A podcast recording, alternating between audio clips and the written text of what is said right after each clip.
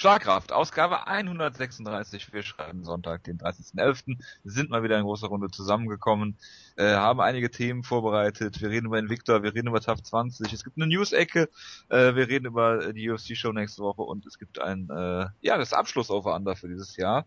Und das hat der äh, Kollege, der zu meiner Rechten sitzt, vorbereitet, äh, der Wutke. Guten Tag.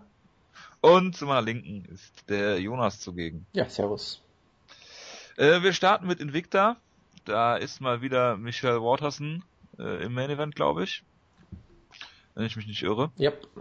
Das Irre daran ist, ich wollte die Show einfach übergehen, weil ich zu dieser Show nichts zu sagen habe. Hab Du mit, bist aber der ich Frauenbeauftragte. habe mit Jojo abgeklärt, dass wir sagen, wir sprechen über die Show nicht. Und dann kommt Jonas und sagt, ich will über Michael Watterson reden, weil ich Michael Watterson so gerne mag. Das ist genau Ja. das, was ich gesagt habe. Es war genau so, ich kann das bezeugen. Ich wollte die Show nur reviewen, weil dann hätte ich nämlich sagen können, oh, wir haben, wir haben den Victor einfach vergessen, das kann ja mal passieren. Dann können wir später drüber reden, ist ja alles ganz toll. Ich habe die Show eigentlich auch vor, immer noch so ein bisschen zu schauen, aber ja. Jonas möchte, glaube ich, nur über Michael Watterson reden, weil der Rest der Card, ähm, Zell gegen jemanden, den man kennt, Jennifer Maya auf der Card gegen Diana Bennett, die Ja gut, Cy Cy Cyborg, Cyborg ist ja raus, ne? Also das ist Cyborg. ja das riesengroße Problem. Die ganze Card war eigentlich darauf ausgerichtet, dass Cyborg Santos auf dieser Card kämpft und der Rest der Card wurde deswegen so ein bisschen missachtet, weil es egal gewesen wäre. Wobei das, war das bei Invicta 9 nicht auch schon so, dass die Card relativ schwach war? Es ist halt schwierig, du musst halt eine, neue Division wieder aufbauen, Das stimmt, ja. die komplett rausgerissen wurde und da- davor war ja auch Bantamweight komplett rausgerissen. Es ist nicht gerade einfach für Invicta und die Leute müssen, die Kämpferinnen müssen halt alle nachkommen. Ja, aber gut, Und- hatte die, hatte die WSC nicht auch so ein Problem eigentlich, weil sie nur drei Gewichtsklassen hatten und deren beste, also ich meine, der Lightweight bestand ja noch, aber deren beste Division im Prinzip von der UFC schon gut abgedeckt war. Wie welche ihre beste Division? Ich verstehe gerade nicht. Ihre, ihre äh, sch- schwerste Division, also äh, äh, Lightweight. Lightweight, ja. Gut, Die hatten klar. auch noch relativ wenig Gewichtsklassen und äh, äh, die UFC hatte halt auch Lightweight, deswegen versuche ich da gerade eine Parallele zu zeichnen. Und Ja, aber das war Da natürlich auch äh, männliche. Gewichtsklasse und im Lightweight wurde sowieso alles voll mit Ja, vor allem, vor allem die liefen ja weiterhin parallel. Das andere, das, das bessere Beispiel wäre ja vielleicht eher Welterweight, wo sie sich ja Condit, den Champion, glaube ich, geschnappt haben und danach haben sie die Division bei WEC auch. Ich weiß nicht, ob sie sie direkt zugemacht haben, aber auf jeden Fall ziemlich schnell dann. Sie haben zugemacht. Und bei, w, äh, bei das Lightweight, das lief ja parallel weiter. Das war jetzt nicht so ein großes Problem. Da haben sie halt niemanden Weil- weggenommen, der bei WEC das- war. Genau, die haben der WC keine Kämpfer weggenommen. Während sie bei Vic natürlich alle Kämpferinnen, die einigermaßen gut sind, weggenommen haben.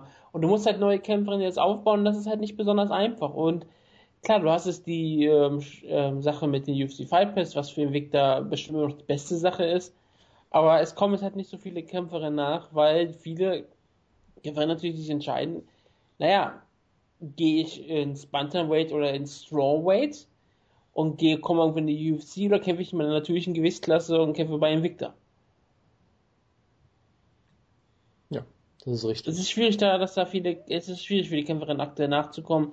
Und klar, sobald du einigermaßen erfolgreich bist, wird die UFC auch dran klopfen, weil wenn es nur immer so 10 Pfund sind, die kann man auch nochmal gewinnen oder verlieren, ja. Das, das Interessante ist ja, dass Michelle Waterson sich dazu jetzt entschlossen hat und Jessica Penne hingegen eben nicht, über die wir ja gleich bei Ultimate Fighter nochmal reden. Die haben ja gegeneinander gekämpft im Atomweight und Penne hat sich jetzt entschieden hochzugehen und Waterson eben nicht. Gut, Oder so ist halt gerne ein ähm, großer Fisch. das kann Auch du natürlich bist ein sein. großer Fisch. Oder, Sei der Kugelfisch, Jonas. oder vielleicht wurde sie auch irgendwie, wurde, vielleicht wurde es ja auch angeraten, weil sie halt den Titel hat und Penne eben nicht, die ja gegen sie verloren hatte, aber man weiß es nicht. Das ist vielleicht richtig. Aber was willst du denn über äh, Frau Watterson sagen? Ich habe zu der Karte eigentlich nichts groß zu sagen. Ich kenne ihre Gegnerin nicht. Und von Michelle Borschio. weiß man natürlich, dass sie ziemlich gute Strikerin ist, mit dem Karate-Hintergrund, was nicht überraschend ist. Und ja, viel mehr kann ich dazu auch nicht sagen. Gegen Penne hatte sie damals einen tollen Kampf. Äh, den letzten Kampf habe ich ehrlich gesagt nicht gesehen. Da hat sie ihre Gegnerin wohl ziemlich verprügelt und es war wohl ein ziemliches Mismatch. Und äh, ja, mehr kann ich dazu auch nicht sagen. Ja, das ist eine arme alte Japanerin gewesen vom Alter von 47. Ja, das klingt doch nach einer wunderbaren, wunderbaren Titelansetzung. Ja, das ist halt im Victor im Jahr 2014. Wobei Michelle Waterson auch relativ, ich habe letztens ein Interview mit ihr gelesen, auch relativ frustriert war, dass sie keine Kämpfe bekommen hat. Äh, in dieser langen Zeit, wo Invicta keine Shows produziert hat. Vielleicht geben sie jetzt halt einen Kampf nach dem anderen, weil sie etwas frustriert war und sie sie nicht auch noch verlieren wollen. Gut, so, wo soll sie hingehen? Taichi Palace, wo soll sie hingehen? Hochgehen an eine Gewichtsklasse und dann in der UFC kämpfen. Das könnte sie wahrscheinlich sowieso jederzeit tun, aber ähm, das wird sie sowieso bald machen müssen. Das war ganz ehrlich. Also wenn sie damit Geld verdienen möchte, sie wird nicht viele Gegner Tja. mehr bekommen, die nicht Japaner oder Brasilianerin sind. Tja, wie gesagt, sie hatte auch darüber nachgedacht, nochmal schwanger zu werden oder sowas. Weil sie halt so Darüber kann man auch war. gerne nachdenken, ist auch ein guter Grund. Gut, dann äh, würde ich sagen, wir schließen den Victor und kommen zu TAF 20. Da geht's ja, bitte was? Ich habe halt nichts zu sagen zu dieser Karte. Das Ja. ist wirklich spannend. Muss ja nicht. Dafür wird das Review sicherlich ausführlich sein von dir. Ja, ja, klar, wie immer. Ja, wie immer. Äh, ja, Jonas. Ähm, reden wir über TAF 20 oder, oder wer will? Wutke? Wer von euch möchte den, wem soll ich den Vortritt lassen? Jonas. Äh, okay, also es gab halt den Kampf Jessica Penne gegen Aisling Daly. Über alles, über alles andere kann ich auch nichts sagen. Du redest also nicht über Conor McGregor, der Iceland Daily ähm, eingeredet hat, dass sie so gut ist. Er ist im Haus erschienen und sie hat sich drüber gefreut und das war's. Mehr muss man Natürlich hat sie sofort danach verloren. Weil äh, Conor McGregor saugt ja die Seelen aus den Kämpfern Er ist aus wie, und wie deswegen Jesus hat er die. Stärke, er hat die Stärke von Iceland Daily geraubt. Das, Hat der denn, hat der denn mit Icing Daily äh, auch gespart? Er äh, war im Haus. das, ja, er war Also er war nur im Haus, er war nur im Haus. Weil seine Schläge, die cracken ja Skulls, ne? Nicht, dass sie mit einem gebrochenen Schädel in den Kampf gegangen ist. Wie uns Tito Ortiz gele gelehrt hast, wäre auch das keine Ausrede. Das. Natürlich nicht. nee, also, solange, es nichts am Nacken ist, ist alles keine Ausrede, ne? genau, wenn ich was zum Kampf sagen soll. Ähm, ich fand ihn eigentlich ganz gut. Für mich hat Daly, glaube ich, die erste Runde gewonnen. Da war ich von Penny jetzt noch nicht so überzeugt. Sie hat sich aber ganz gut in den Kampf zurückgekämpft und du hast halt bei Penne, fand ich, gesehen, vielleicht, dass sie eben doch äh, ein bisschen äh, Kraftdefizit hatte, weil Weil sie, halt, gekämpft hat. Weil sie halt aus dem Atomweight kommt. Ich hatte das Gefühl, dass sie im Clinch teilweise ziemlich gut kontrolliert wurde. Iceland Daily Ähm. hat diese natürliche Kraft gehabt für ihre Gewichtsklasse, weil sie auf ihrem Gewichtsniveau kämpft, während Penner sich daran noch gewöhnen muss. Es war halt wirklich ein sehr, sehr gerungener Kampf am, am Käfig. Sehr viel Clinchen, sehr viel ähm, pure Kraft. Und da hat Penner hatte gerade wirklich, wie du sagst, erst noch sehr viele Probleme gehabt. Genau, und dann hat sie sich aber ganz gut reingekämpft. Äh, Sie hat ein paar Mal als Daily, glaube ich, den Clinch ansetzen wollte, sie mit Judo-Würfen zu Boden genommen. Und am Boden ist sie halt verdammt gut und hat da auch äh, ziemlich klar dominiert den Kampf und dann auch zurecht gewonnen über drei Runden. Und ja, mehr muss man da, glaube ich, auch nicht zu Ich sagen. hatte keine Entscheidung bei meinen, was ich mir das angeguckt habe. Es war relativ komisch. Das ist allerdings sehr komisch, ja. Also sie hat auf jeden Fall gewonnen, ist jetzt weiter. Ich weiß gar nicht, gegen wen sie dann kämpfen würde. Die kämpft Espasa Torres. Ah, okay, das wird natürlich schwierig. Gerade wenn es gegen Carla Espasa wäre mit dem möglichen äh, Kraftdefizit, könnte das natürlich sehr schwierig für sie werden. Aber auf jeden Fall bin ich mal gespannt, wie es weitergeht. Aber ja, Jessica Penny hat am Ende ihre besseren Bodenkampffähigkeiten ausgenutzt, wo sie halt ähm, Daily dann doch noch überlegen ist. Und da ist halt die, da macht halt das Gewicht dann auch nicht mehr den großen Unterschied aus. Ja, Und ja, und nächst, äh, nächste Woche haben wir eine äh, Doppelshot, wenn man es mal so nennen möchte. Bruce Namajunas gegen Jojo Calderwood und Carla Esparza gegen Ticia Torres. Also wirklich so das mit Beste, was du dir vorstellen kannst. Und ja, das wird bestimmt sehr, sehr schön. ja, das das auf jeden Fall. Also gerade, es wird ja jetzt viel spekuliert, oh, dann muss es ja ein Finish geben und weiß ich nicht.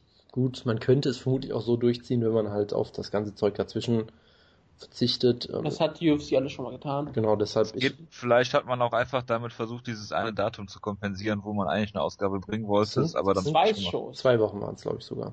Ja, Oder zwei Wochen. Vielleicht kommt darauf, äh, vielleicht ist deswegen. das, Und das konnte man in dieser Woche nicht machen, weil Conor McGregor in der Show dabei war. genau, den muss man natürlich Stell dir mal auswärts vor, zeigen. den musst du rausschneiden, das kann auf gar keinen Fall sein. Nee, das, das geht nicht, du. Nee, von daher, da bin ich auch sehr Normalerweise gespannt. hätten die in der Sendung gar keinen Kampf gezeigt.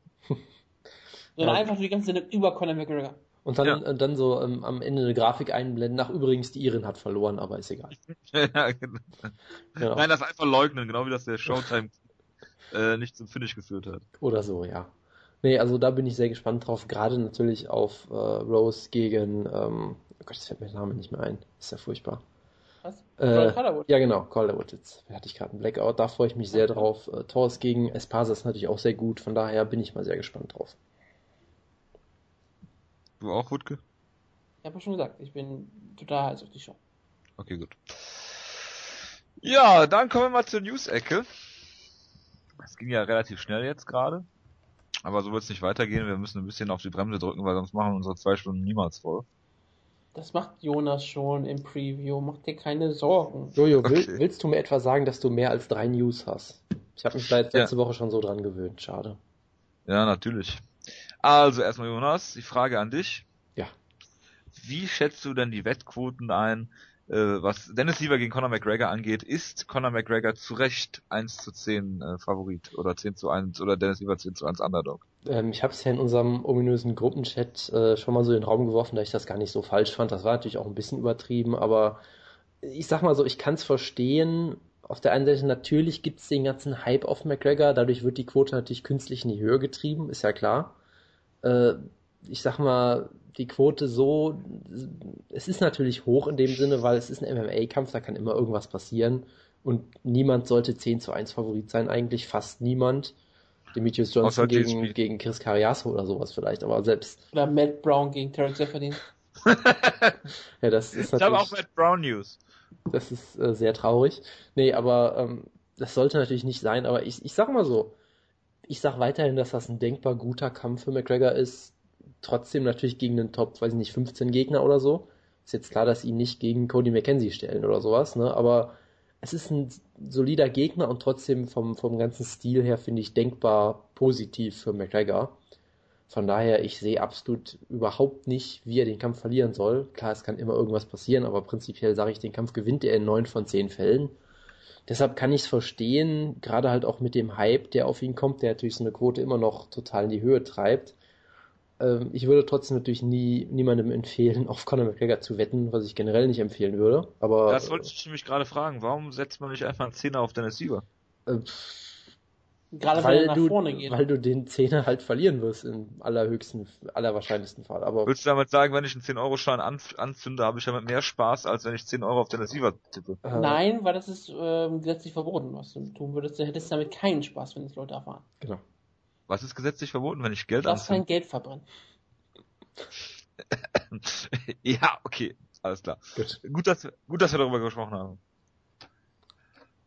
Wutke brauche ich, glaube ich, gar nicht fragen zu dem Kampf, oder? Äh, wir haben doch schon so häufig über diesen Kampf gesprochen. Warum reden wir jede Woche über Dennis Lieber gegen Conor ja, weil wir in der Hype natürlich mitgehen. Weil Ach so, wir- okay, Jo, ähm, Wutke, Wutke, du weißt doch, du musst jetzt jede Woche über irgendwelche Klamotten von irgendwelchen Kämpfern reden. Ah ja, klar, das werde ich versuchen zu tun. Gut. Bis, wir- bis wir die Uniformen bald mal haben werden, dann kann ich darüber nicht mehr reden und werde traurig sein. Genau, wenn alle mit Conor McGregors äh, Tattoo als uniforme Kleidung rumlaufen. Das wäre sehr geil, oder alle mit seinem T-Shirt. Das wäre auch eine geile Idee. Du machst eine UFC-Uniform, das ist einfach ein Bild von McGregor. Das dann alle anziehen müssen. Ja, ausschließen kann man das leider nicht. Aber ja, ich, ich finde die Wettquote ist, ist so lang, dass ich. Das ist so durchaus ein Kampf, wo man sagen muss, okay, man muss zu diesen Wettern wieder gehen und trotzdem wirklich 10 Euro auf Dennis Siever tippen, weil Siever hat das Potenzial, dass er gewinnt, aber es ist halt nicht eine hohe Chance. Und die, es ist, Siever ist ein dankbarer Gegner für Conor McGregor. Sind wir mal ehrlich. In ein letzter Zeit ist er, ist er ein guter Grappler geworden. Ich glaube aber nicht, dass er die Takedowns hat, die Conor McGregor zu Boden bringen werden. Oder er ist im Striking dann doch zu langsam für Conor McGregor. Und McGregor hat sehr viel Knockout-Power. Dennis Siever hat in letzter Zeit nicht bewiesen, dass er sehr viel Knockout-Power verfügt. Ich werde Siever total ähm, gönnen, weil ich Conor McGregor nicht ja, mag. ich glaube, das, das würden wir alle, oder? Ich weiß nicht, ob Jonas jetzt ihn gönnen würde. Ich glaube, Ja, Jonas Jonas würde sich würde- aktuell freuen, wenn beide ausgenockt werden. Ich glaube, Jonas würde gerne ein Interview führen mit äh, Conor McGregor und Dennis Siever. Sit-down-Interview. Wo dann Conor McGregor für Siever übersetzt, oder wie? Wo du für Siever übersetzt, was Ach so. Conor McGregor sagt und dann was völlig anderes übersetzt. Äh, das Übersetzen brauche ich ja nicht, er kann ja Englisch, das ist ja nicht so das Problem. Das haben wir ja gelernt jetzt. Du musst es ja gar nicht übersetzen. Ja, ja, genau, genau, genau. Ähm, machen wir mal weiter und zwar geht es um Matt Brown, also nicht eigentlich um Mac- es geht eigentlich um Conor McGregor. Weil Matt Brown hat nämlich gesagt, dass Frankie Edgar äh, einen Title Shot viel eher verdient hat als Conor McGregor. Weil er ja viel mehr geleistet habe. Ist aber nicht eigentlich das Argument für Conor, dass er vielleicht äh, weniger, weniger Siege hat, aber äh, er so der Einzige ist in der Division, der eine potenzielle Gefahr für Josie Aldo darstellen könnte, weil es einfach ein anderer Gegner mal ist. Chad Mendes jetzt zweimal gegen ihn gekämpft, Frankie hat schon mal gegen ihn verloren, relativ klar. Ähm, Ja, wie steht ihr dazu? Naja, also es gibt verschiedene Gründe. Der eine ist natürlich, dass du den Kampf verkaufen kannst. Der andere Grund ist, dass er eben noch nicht gegen Aldo verloren hat, wie so viele andere, unter anderem auch Frankie. Äh, und der dritte Grund ist sicherlich auch, dass es stilistisch durchaus interessant sein könnte, weil es halt, ich sag mal so, es gibt Leute, die sagen, hey, er könnte Aldo vielleicht sogar im Stand gefährlich werden, wenn Aldo langsamer wird und so weiter und so fort. Von daher, es gibt viele verschiedene Gründe, würde ich sagen. Deshalb, äh, klar, also ich, ich glaube auch, dass sehr, es sehr wenige Leute gibt, die, sag ich mal, diese Aussage jetzt bestreiten, obwohl sie von Matt Brown kommt, dass sie sagen, klar, von den Siegen her hat Edgar es vermutlich mehr verdient, aber er hat halt gegen Aldo schon verloren und den Kampf gegen McGregor kannst du besser vermarkten. Also das bestreitet ja eigentlich kaum jemand, habe ich das Gefühl. Ja gut, Woodke wird jetzt äh, Matt Brown natürlich beipflichten, logischerweise.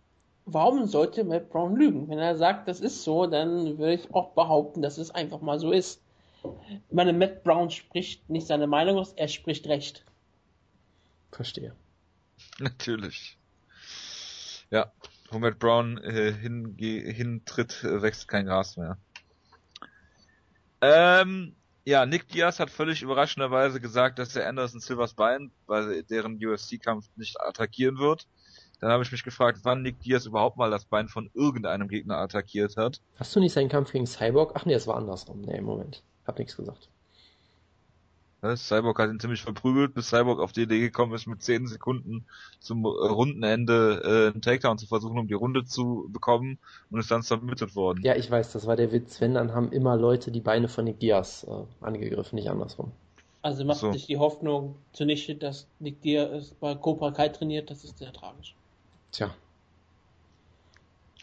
UFC hat einen... Bitte? Nix. 5 Fuß 10 Flyweight äh, verpflichtet namens Willie Gates. Also 5 Fuß 10, das sind glaube ich 1,78, 1,77. Irgendwie um den Dreh, also relativ groß. Ich hoffe, sein Nickname ist Gamer. Ich weiß es nicht. Auf jeden Fall kämpft er jetzt Short Notice gegen John Moraga, ist natürlich wieder super. Äh, bin ich mal gespannt, ob das Gewicht schafft, aber äh, muss natürlich für den Jonas das erwähnen, dass äh, die UFC wieder einen neuen Flyweight hat. Das freut mich sehr, ja.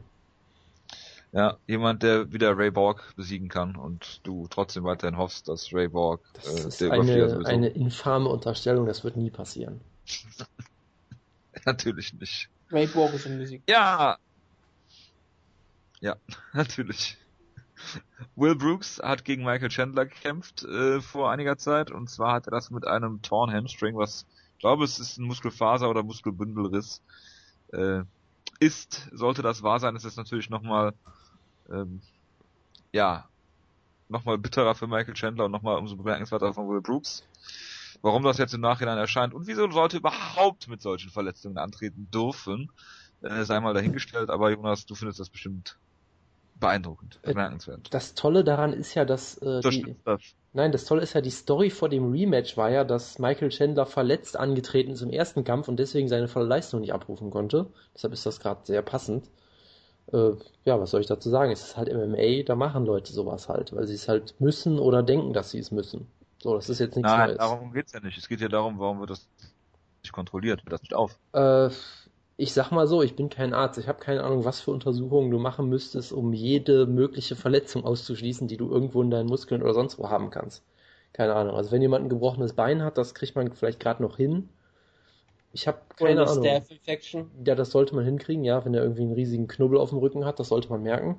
Ist auch schon oft genug passiert, dass Wenn man das nicht CT oder MRT machen, dann hast du alles, dann weißt du alles. Tja, dann weiß ich halt nicht, warum die es nicht machen. Keine Ahnung. Ja. Ähm, ja. Äh, die Super Fight League hat eine Show in den USA, jetzt irgendwann bald. Ich dachte, die waren in Indien irgendwo. Ja, ja, aber die haben jetzt eine Show in den USA. Und zwar in Tacoma, Washington. Und auf dem Poster, ja, und auf dem Poster ist äh, eine Mall in Washington DC zu sehen. Warte, Sehr professioneller Auftritt. Sind in Tacoma, Bitte? also in Washington State und ja, genau. Tacoma, Washington State. Okay. Und äh, aus Washington DC ist ein Foto da drauf. Super, das ist SFL, eine neue, neue, neue aufstrebende Promotion, die ja, der UFC auf jeden Fall komplett machen wird. Ähm, ja, Vitor Belfort sagt, dass er besser ohne THT ist. Frage ist, wieso hat er den THT überhaupt genommen und warum stirbt er nicht im Moment gerade? Tja, das sind alles. Was meint er mit besser? Er fühlt sich moralisch jetzt besser, ist besser mit sich im Reinen oder so. Man weiß es Vertraut nicht. nur noch Gott und Gott gibt ihm die Kraft. Genau. Irgendwie so. Dafür hat dein, dein bester Freund Luke Rocket schon gesagt, dass er einspringen würde, falls Vita Belfort ausfällt. Das ist sehr nett von Genau. ihm, aber ich glaube, aus genau dem Grund haben sie ja Jacare schon auf die Karte gestellt. Oder Yolo Romero, was ja immer noch mein Tipp ist. Ja, aber Luke Rocket steht bereit. Das freut mich für ihn. Ja, äh, Rumble Johnson gegen Alexander Gustafsson wurde jetzt diese Woche promoted.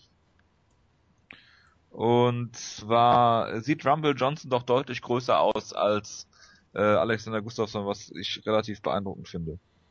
Ich Nicht überleg grad, verwunderlich, sah, aber beeindruckend. Sah Rumble Johnson schon mal kleiner aus? Ja gut, gegen Arlovski vielleicht, weil Arlovski ist schon ein richtig großer Heavyweight, aber sonst kannst du das über jeden Kampf seiner Karriere sagen, glaube ich, oder? Aber John sieht aus, als würde er Gewicht cutten müssen, um ein Heavyweight anzutreten. Das ist richtig, ja. Ja. Ähm, Aber ja, er sieht sehr, sehr massiv gewaltig aus. Aber gut, er war suspendiert, er wusste halt nicht, ob er wirklich kämpfen müsste. Er hätte aufgehört zu trainieren. Das könnte ich mir bei Das, ihm sehr gut vorstellen, ja. Das, das scheint auch, also es wirkt also auch immer weiß, so, dass er, ich wollte nur sagen, es Bitte? wirkt bei ihm auch oft so, dass er zwischen den Trainingscamps dann doch nochmal ein bisschen, bisschen zulegt. An Masse. Ja, an Masse, genau. Ja, weil, ähm, ich erinnere mich an irgendeine Show, was war das? Inside MMA oder was?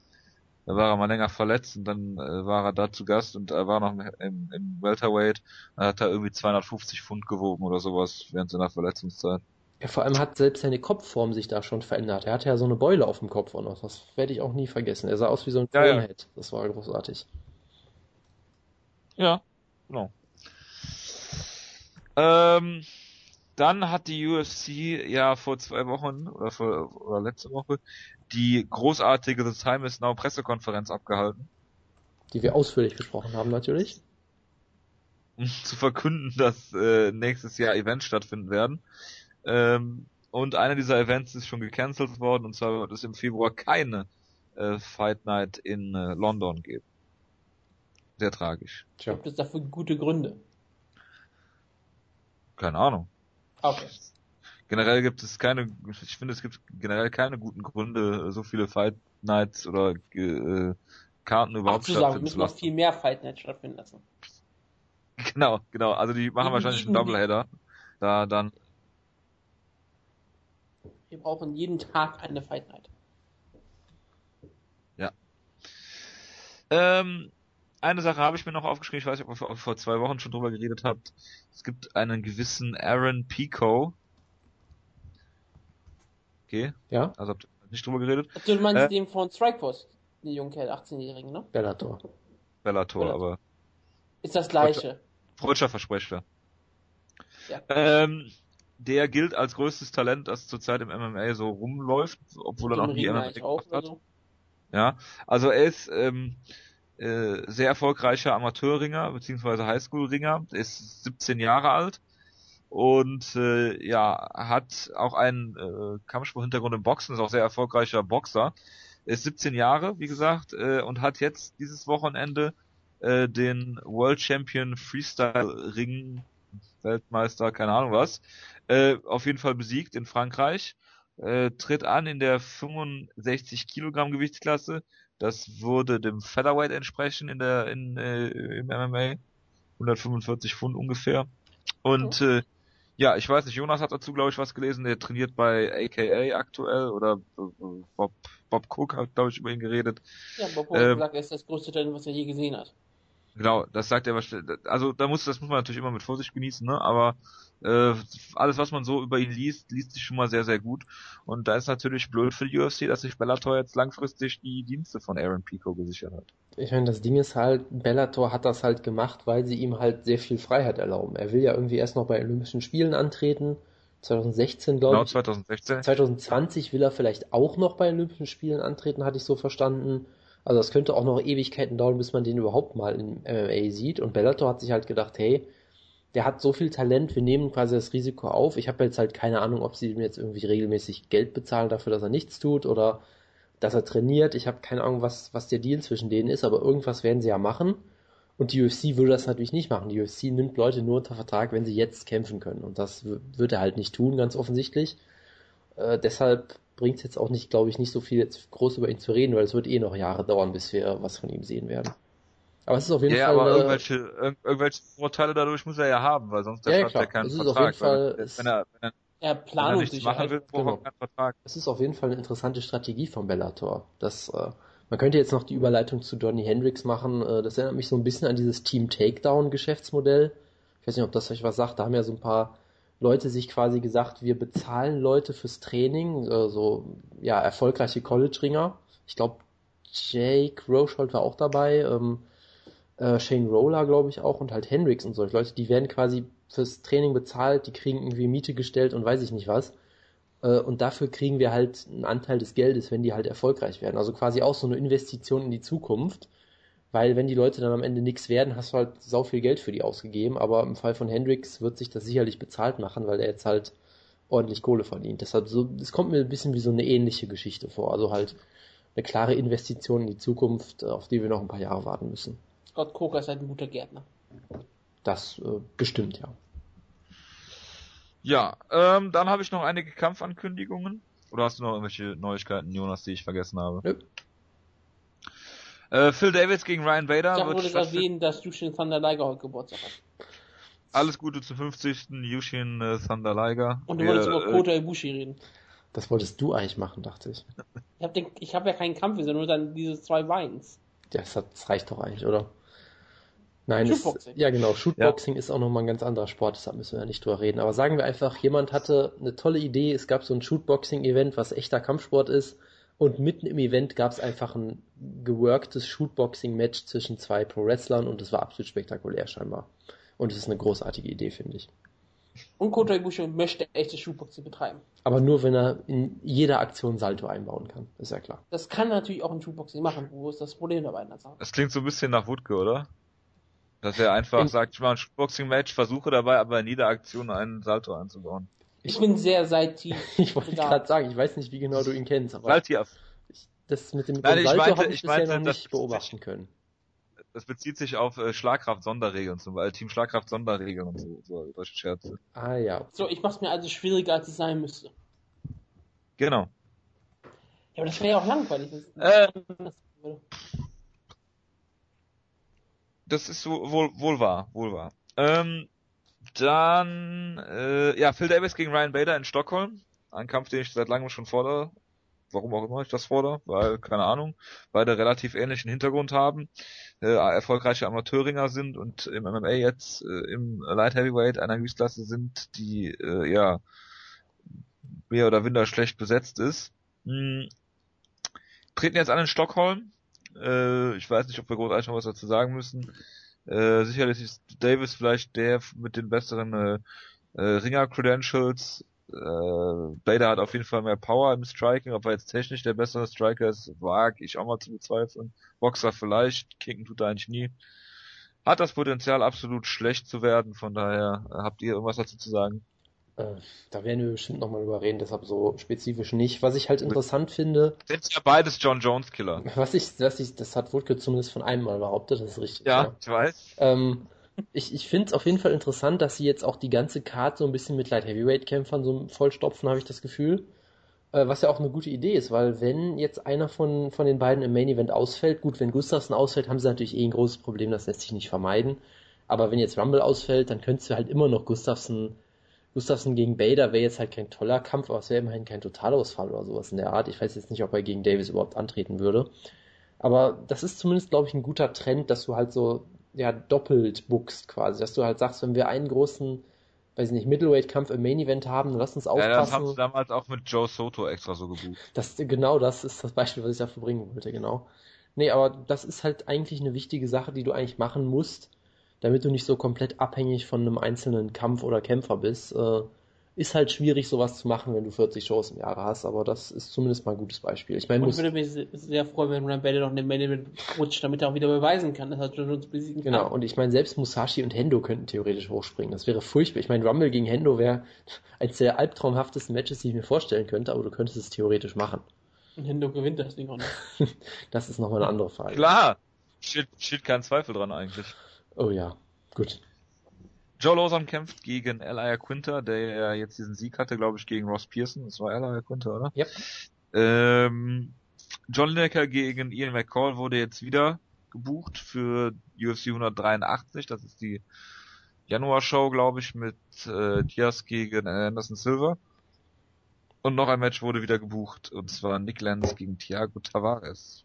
Was ein Rematch ist, was auch niemand mehr weiß, was ich auch toll fand. Die hatten schon mal einen Kampf gegeneinander, was selbst ich nicht wusste, und da gab es einen Draw, glaube ich, weil Thiago Tavares ein Punkt abgezogen wurde. Also das ist das Rematch, auf das die Ja. ganze Welt gewartet hat. Ja, absolut. Du nominierst ihn auch eh für nächstes Jahr Team Schlagkraft. Äh, Thiago Tavares, ja, das äh, habe ich auf jeden Fall vor. Nick Lenz, meine ich. Langweilig, den hatten wir doch schon. Ja, gut. Geht das überhaupt? Zweimal Team Schlagkraft? Nee, ne? Ähm, Da gibt's jedes Mal immer die Diskussion. wir haben, glaube ich, keine wirklichen Regeln, aber Ja, Außer doch, die Patrick, vielen Patrick, Regeln, die wir haben. Patrick Cote ist nicht äh, erlaubt. kein unseren Herzen Du ja wolltest trotzdem. letztes Jahr ganz viele Leute nochmal neu nominieren. Ich habe gesagt, das finde ich langweilig. Ich wollte zum Beispiel Aber- auch, glaube ich, Alexander Schilmenko äh, mit wieder reinnehmen. Da bin ich sehr, Ja, sehr glücklich Glück. drüber, dass das nicht geklappt hat. Du Ich bin darüber sehr enttäuscht. Tom Ninimaki da. Ja, ja, ja. Ein komm. Kampf gesehen, direkt gehypt gewesen, genau wie mit Ray Borg. Furchtbar. Von dem habe ich sogar Ray schon Borg? zwei Kämpfe gesehen. Ja, Aber Ray, der ist unbesiegt. Ray Borg wird, nein, ist er nicht. Ray Borg wird uns zum Verhängnis. Tja, So. Das war's für meine News- und äh, Kampfansetzungsecke. Äh, weiter im Text und zwar mit UFC 181 nächstes Wochenende ist es soweit. Es gibt auch wieder ein Rematch und zwar Johnny Hendricks gegen Robbie Lawler. Erwartet ihr einen Kampf, der so läuft wie ähm, der erste, wo, wo Johnny Hendricks relativ schnell, ich glaube, die ersten drei Runden gewonnen hat und Robbie, Robbie Lawler hinten raus nochmal stärker geworden ist? Oder erwartet ihr einen ganz anderen Kampf oder, oder wie seht ihr das überhaupt? Weil Kurz, Robbie Lawler war ja sehr, sehr viel aktiver seit äh, dem Kampf und Johnny Hendricks hat ja nur, äh, war ja nur verletzt seitdem. Bitte. ganz kurz anhalten. Ich muss Ja, bitte. eine Over-Under-Frage vorher stellen. Ich mache ja heute Over-Under. Nur damit, das, das könnte nämlich fürs Preview etwas beeinflussen, deshalb möchte ich, dass ihr dann euch selbst die Notizen machen. Nämlich eine Over-Under-Frage ist, wie viele Kämpfe enden auf der UFC 181 Main Card vorzeitig? Over-Under 2,5. äh, jetzt müsste ich die Karte natürlich wieder raussuchen. Du musst die wer- eh raussuchen, weil die wir Wer jetzt jetzt eh preview. Das ist richtig, ja, durchaus. Da hast du Das durchaus sind recht. fünf Kämpfe und ich sage halt, wie viel davon vorzeitig enden, also egal wie. Also wir haben 2,5 ist das. Hendricks gegen Lawler, Pettis gegen Blendes, Brown gegen Also sind auf jeden Fall mal zwei Du Heavyweights. musst jetzt die Frage auch nicht jetzt beantworten. Ach so, verstehe. Du kannst jetzt erst previewen Okay, und dann kannst du halt aufschreiben, wo du sagtest, dass, dass du einen Finish das tippst. ist sehr kompliziert. Gut, Nein. ähm, Das macht eigentlich völlig Sinn, deswegen sagte ich.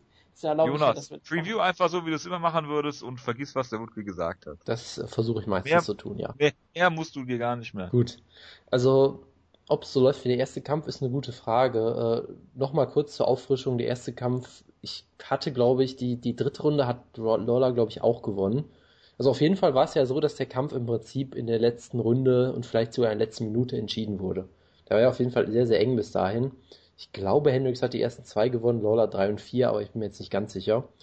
Auf jeden Fall hat Hendricks sich ja dann wunderbar zurückgekämpft, da hat er noch einen Takedown geschafft in der letzten Minute und damit den Kampf gewonnen.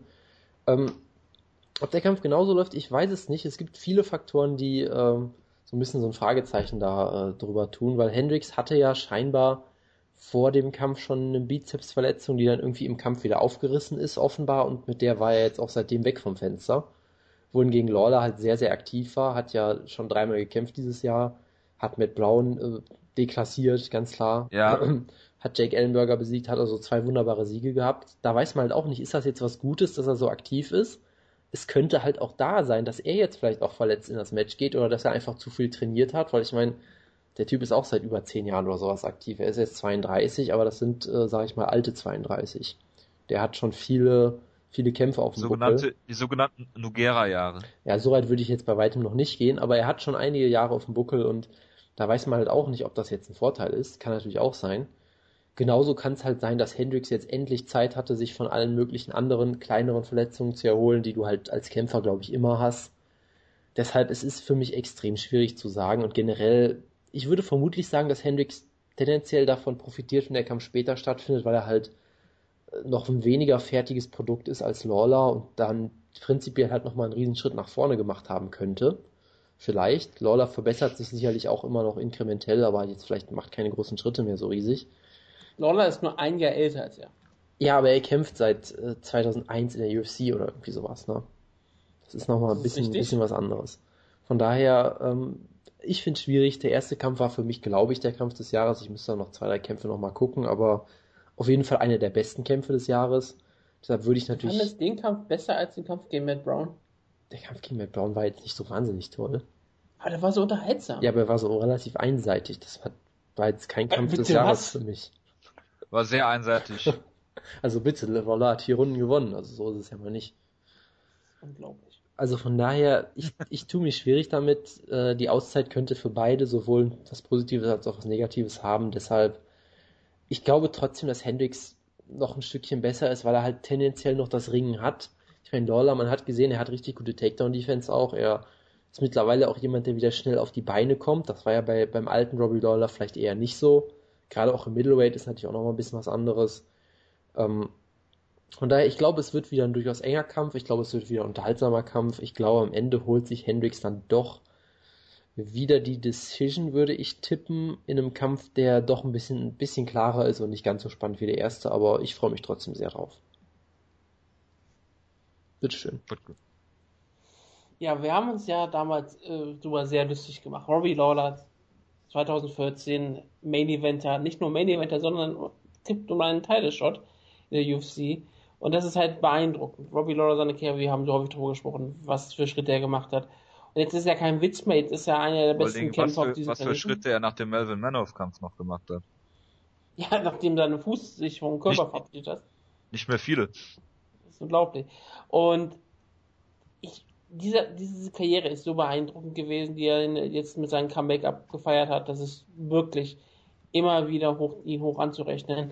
Und jetzt ist er einer der besten Kämpfer auf diesem Planeten und das ähm, ohne jeden Witz. Nach seiner Niederlage, die sehr eng war, hat er, wie gesagt, Jake Ellenberger gestoppt, hat Matt Brown gestoppt, indem er ihm eine Decision abgenommen hat. Und jetzt kämpft er wieder gegen Johnny Hendricks. und ich bin wirklich sehr, sehr gespannt, wie der Kampf laufen wird. Denn der erste Kampf war, wie gesagt, großartig. Ich habe sehr tolle Erinnerungen an diesen Kampf. Es war wirklich. Es, es wäre wirklich eine der spannendsten Entscheidungen gewesen, wäre es nicht gegen Ende dann doch ähm, der Vorteil für John Hendricks gewesen. Aber das ist halt ein Champion. Champions gewinnen Kämpfe in kleinen. Champions gewinnen Kämpfe, wenn sie unter Druck sind. Und das ist halt die Sache, wo Johnny Hendricks sich jetzt hier ganz klar als Champion bewiesen hat. Jetzt geht es halt darum, seinen Titel zu verteidigen. Jetzt wird es halt spannend. Jetzt ist der Druck ähm, weiterhin sehr stark auf Hendricks. Er muss jetzt wieder beweisen, dass er Lola nochmal besiegen kann. Lola ist jetzt in einer sehr guten Situation, aber ich erwarte, dass der Kampf ähnlich wieder ablaufen wird. Es wird ein sehr hart umkämpfter Kampf. Ich hoffe, dass Robbie Lawler ähm, John Hendricks stoppt. Mir geht John Hendricks auf den Keks. Ich, ich, ich, ich mochte ihn seit sein, ich mochte ihn vorher total gerne. Du mochtest ihn von, von Anfang an, glaube ich, und seitdem er Champion ist oder in Titelkämpfen steht, findest du Nein, seitdem er nach dem nach dem G-Speak genau. ja, ich weiß. aufgeregt hat und das hat mich so gestört. Dann hat er halt einen super Kampf abgeliefert und das war halt total unterhaltsam. Dann hat er trotzdem die meiste Zeit nur über GSP geredet. Und es geht mir so auf den Keks, wie dieser Kerl ähm, nicht einfach mal sein, nicht einfach sich als Champion fühlen kann, sondern immer noch so denkt, dass er GSP besiegt hat, obwohl das einer der eindeutigsten Siege für GSP überhaupt war. Deswegen, Johnny Hendricks so, so. Wird, wird ausgenockt in der dritten Runde per Uppercut. Ich tippe aber mal Robbie Lawler, der macht das Unmögliche möglich. Er macht das, was Freak Story auch nicht schaffen konnte. Er finisht Johnny Hendricks. Mit, mit welcher Hand? Das ist mir noch nicht überspezifisch genug. mit der linken. Natürlich. Mit der linken Schlaghand. Sehr schön. Er kommt mit der linken, aber gerade rein. Nein, das ist auf, ich, ich tippe im Finish. Ich tippe auch Sieg Robbie Lawler. Ob hier nun gewinnt, ist er, ist es ja eigentlich egal. Aber es wird ein total spannender Kampf. Ich bin sehr gespannt drauf, wirklich. Der erste Kampf war total geil. Ich weiß nicht, ob das immer wieder die Erwartung erfüllen kann. Das ist halt so die Frage. Gerade, wie du auch Jonas richtig gesprochen Johnny Hendricks hat natürlich jetzt nicht mehr vor vorbereiten können. Er war länger Zeit verletzt. Lawler hat mehr gekämpft. Es ist keine einfache Situation, aber Robbie Lawler wird das schaffen, was ich sehr hoffen würde. Robbie Lawler im Jahr 2015 UFC Champion. Und danach eine Titelvereinigung mit Vitor Belfort. Ja, Äh, in einer okay. Two Division Champion äh, Robbie Lawler, ja. Ja, Oder ähm, Vitor Belfort. Das Ja. äh, hoffe ich sehr stark, ja. Vitor Belfort ohne TRT cutte ins Welterweight. Sky's the limit. Ja, dann wäre er ja Triple Division Champion, Vitor Belfort. Wieso hat er als Heavyweight Champion? Er hat mal Para- Couture die Augenbraue weggezupft mit seinem. äh, Achso, so, seinem so meinst du. Du meinst, dass er schon mal Nicht Champion war. parallel, ja. Achso, nicht parallel. Okay, ich dachte, dass er noch so schon Jungs rausholen wird. Klar, Rematch. Im ersten Kampf hat er ihn ja schon besiegt. Nur den Tap hat halt keiner gesehen. Ähm, ja, also für mich gibt's au- auch, Jonas hat es gerade schon gesagt, es gibt so viele Unbekannte in dem Kampf. Ähm, was, was für mich noch so ein bisschen mit reinspielt, ist Johnny Hendricks gegen Robbie Lawler sollte eigentlich erst im Januar oder Februar stattfinden. Und dadurch, dass, ich weiß nicht, welcher Kampf es war, der ausgefallen ist, mh, war es, ich glaube, es war der Whiteman-Kampf, ne? Whiteman gegen, äh, gegen. Belfort. Sollte da eigentlich stattfinden, deshalb hat man jetzt Johnny Hendricks gegen Robbie Lawler mal vorgezogen. Äh, die Frage ist halt, ob Johnny Hendricks wirklich 100% fit dann ist. Die Frage ist, ob er das Gewicht macht, natürlich. Weil er wieder äh, in, einen Ausflug ins Heavyweight gestartet hat, gefühlt, wenn man sich so ein paar Bilder anguckt. Ich finde, das ist so eine Taktik für Johnny, für den Titel verteidigen kann. Ich mag, er macht Gewicht nicht. Und wird dann ausgenockt mit dem Uppercut in Runde 3. Genau. genau. Während Und Johnny Lawler, Hendricks im, im Käfig noch mit irgendwelchen Kämpfern unterhält, die nicht da sind. Das äh, wäre auf jeden Fall sehr interessant, ja. natürlich. Und äh, äh, Robbie Lawler kriegt den Gürtel natürlich trotzdem, weil er Gewicht gemacht hat. Ja, das macht die UFC manchmal vielleicht. Und wenn Hendricks gewinnt, äh, verliert er automatisch per DQ. Das wäre ein total spannender Kampf. Das klingt äh, sehr japanisch, aber es gefällt mir. ja, natürlich. Ja, ähm, ja, Johnny Hendricks haben wir, glaube ich, seitdem auch getroffen auf der FIBO. Ich glaube, einen Monat später war das nur. Äh, Jonas und ich waren da. Ähm, sieht schon lustig aus. Wurde auch gefragt, ob er äh, nach diversen Nahrungsergänzungsmitteln von dem stand, Genau. weil ihn irgendwie niemand zuordnen konnte so richtig. Ähm, ja, also Johnny Hendricks ist dann auf jeden Fall sehr, sehr beeindruckend. Der ist sogar sehr, sehr klein noch für die Gewichtsklasse. Ähm, die Kain hat das damals auch so als Vorbild genommen äh, bei unserem Interview, weil er gesagt hat, der, ich bin auch relativ klein für meine Gewichtsklasse, aber der ist jemand, der kämpft sich da halt durch. Ähm, Übrigens, Fun, Fun Fact, Wutke hat ja lange Zeit gesagt, dass er unbedingt Ja, ins Lightweight Lightweight. muss. ja, Das stimmt ja eigentlich auch. Er hat nur Ja, aber Gewicht den- aufgebaut. ja, er macht halt Masse, ist halt Dolce, Dolce Diet. Er hat halt unfassbar viel Masse aufgebaut. Das liegt aber trotzdem, dass er von seiner körperlichen Struktur her Ja, weil ich eigentlich meine, ein sobald, viel Johnny- Lightweight wäre. Das halte ich weiterhin für ein Gerücht, aber okay. sobald Johnny Hendricks verliert, äh, wird äh, das neue Projekt von Mike Dolce sein, dass er im Bantamweight antritt. Ähm, Das sowieso, ja. Er kämpft, äh, äh, es gibt dann bald den äh, Lightweight-Titelkampf Johnny Hendricks gegen Calvin Gastelum. Da freue ich mich schon drauf. Ja, es wird hervorragend. Da würde ich äh, auf jeden Fall auf Kevin Gastelum setzen. Ähm, ja, wie dem auch sei. Äh, ich äh, kann mir eigentlich ehrlich gesagt noch gar kein Bild machen von dem Kampf. Ich glaube nicht, dass er so gut wird wie der erste. Das ist ja meistens bei den zweiten Kämpfen so. Ähm, Außer bei Silver und Chris Whiteman. ja, und, ja gut, das war ja, eine, das war ja ein Blueprint. Ne, ja. Großartig. Äh, ja, oder Frankie Edgar halt. Aber äh, wenn ich mir dann zum Beispiel Shogun gegen Henderson 2 angucke, ähm, wie dem auch sei, ich glaube, ähm, Robbie Lawler ist besser im Rhythmus und er hat gezeigt, dass er auch nach dieser Niederlage gegen Johnny Hendricks ähm, zurückgekommen ist, gegen, gegen Matt Brown diesen Kampf geführt hat, Matt Brown klar die Grenzen aufgezeigt hat, was im Jahre 2014, so leid mir das tut, auch ja eine Aussage hat. Ähm, außerdem ging mir Johnny Hendricks auch unglaublich auf den Sack mit seinen Aus Aussagen zu GSP. Ja, von daher äh, ist jetzt auch nicht der unbedingte Sympathieträger. Wie gesagt, vorher fand ich ihn auch ganz, sympathisch eigentlich. Äh, für mich ist ein Toss-Up, ist auch so ein ganz komischer Kampf, sind beides Rechtsausleger, sieht auch immer so ein bisschen komisch aus. Ähm, Johnny Hendricks hat natürlich wahrscheinlich die, die äh, besseren Hände. Vielleicht ist Robbie Lawler technisch ein bisschen besserer Striker. Im Prinzip kann ich all das gebetsmühlenartig runter, äh, gebetsmühlenartig runterrattern, was ich ähm, vor dem vor dem anderen Kampf schon gesagt habe. Äh, hier ist interessant, es gab drei äh, 48, 47 Scorecards. Äh, Douglas Cosby hat die letzte Runde auch bei äh, Robbie Lawler gehabt, allerdings hat er dann eine 10-8 vergeben in der zweiten Runde für Johnny Hendricks. Das ähm, ist äh, kreativ. Ja, wie dem auch sei.